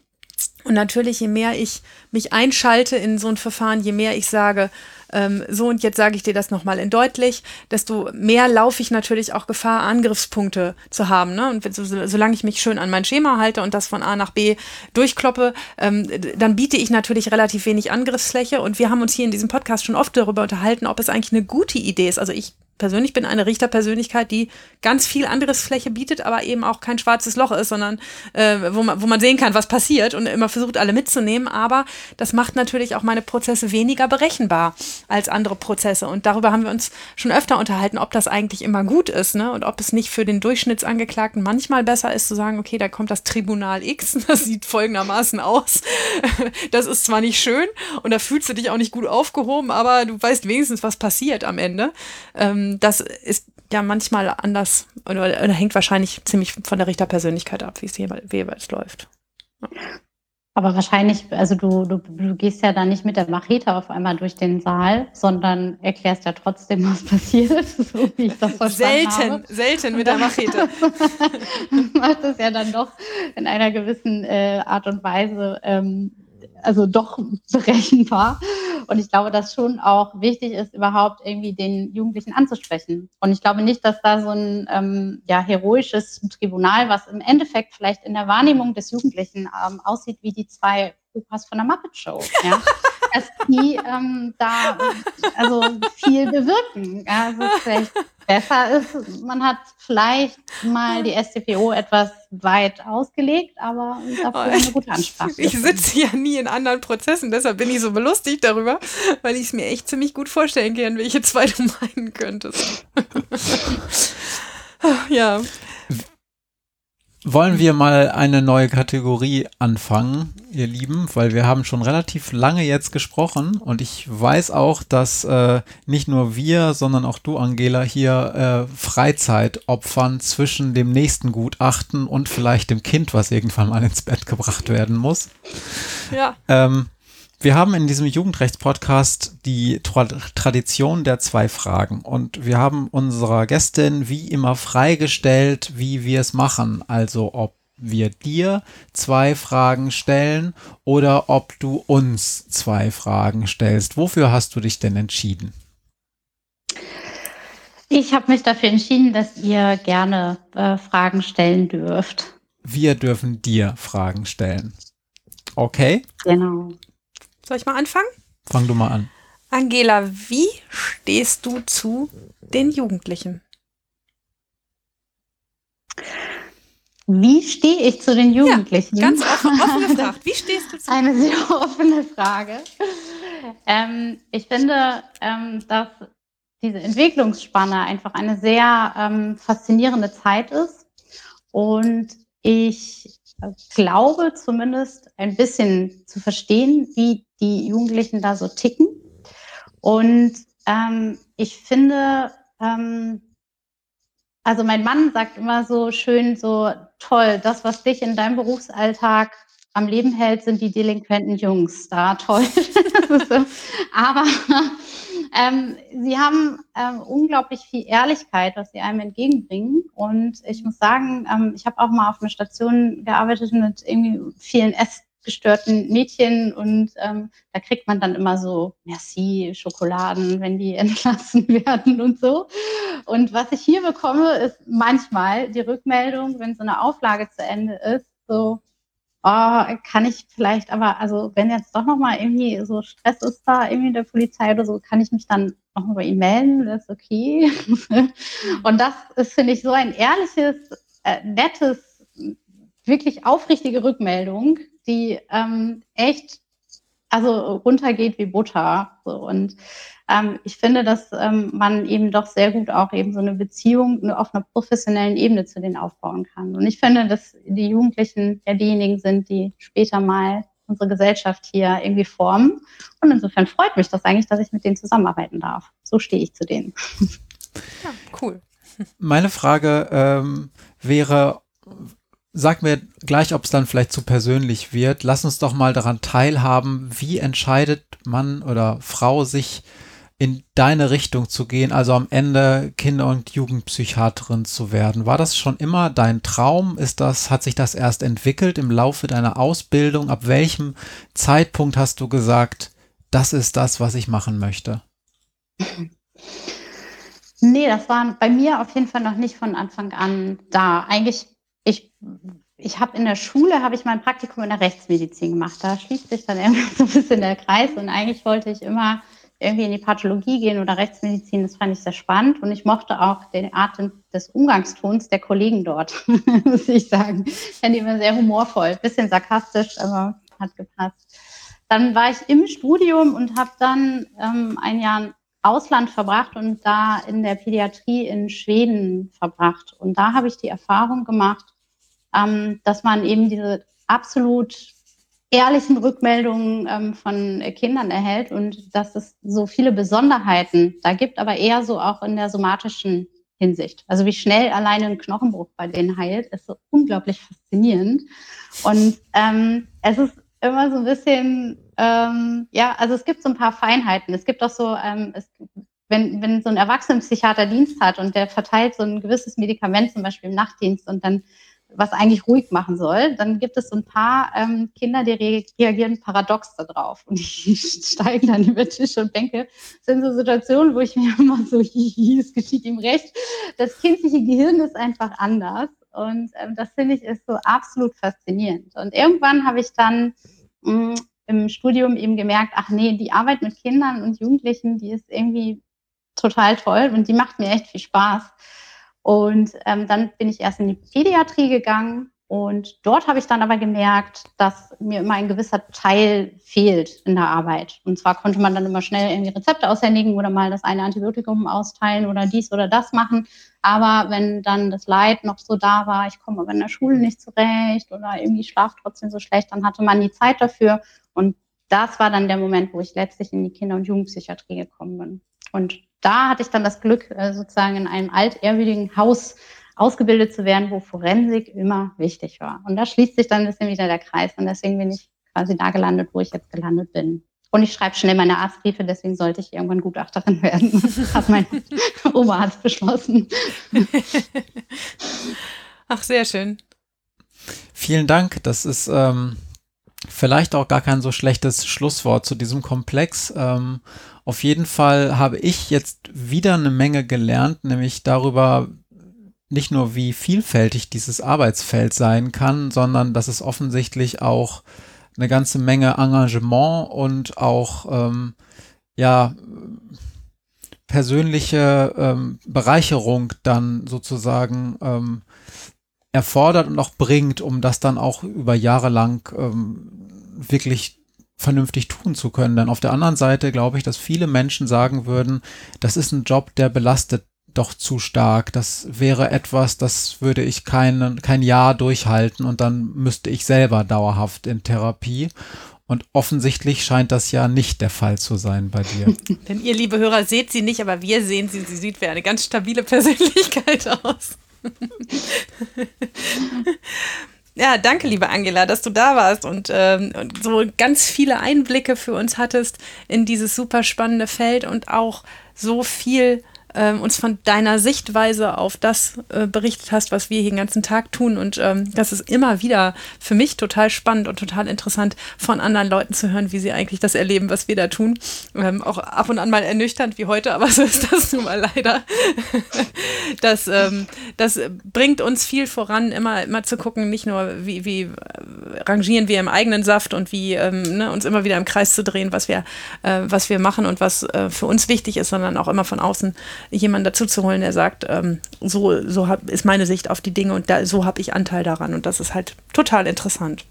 Danke, dass du dir diese Zeit genommen hast und das mit uns gemeinsam gemacht hast. Das war super cool. Ich danke, dass ich Gästin sein durfte bei euch und ähm, ja, dass ihr so, ähm, so einen angenehmen Umgangston habt und es überhaupt nicht schwerfällt, da irgendwie in ein sehr lockeres Gespräch zu kommen. Vielen lieben Dank dafür. Auch von meiner Seite nochmal ganz vielen Dank. Ähm, ich würde unsere HörerInnen bitten, wenn ihr äh, Interesse daran habt, mit uns ins Gespräch zu kommen, dass ihr uns am nächsten Sonntag von heute angerechnet, das wäre der 21. Februar um 19 Uhr, hatten ja. wir gesagt, Maria, bei Clubhouse besucht. In den Show Notes findet ihr eine Anweisung, wie ihr mir folgen könnt und wie ihr dann auch bei Clubhouse den Termin nochmal sehen könnt, um daran teilzunehmen. Mir bleibt nur noch zu sagen, vielen Dank fürs Zuhören, ihr Lieben, und bis zum nächsten Mal. Macht's gut. Cheers. Cheers. They say I got to learn, but nobody's here to teach me. If they can't understand it, how can they reach me? I guess they can't, I guess they won't, I guess they front. That's why I know my life is out of luck, fool.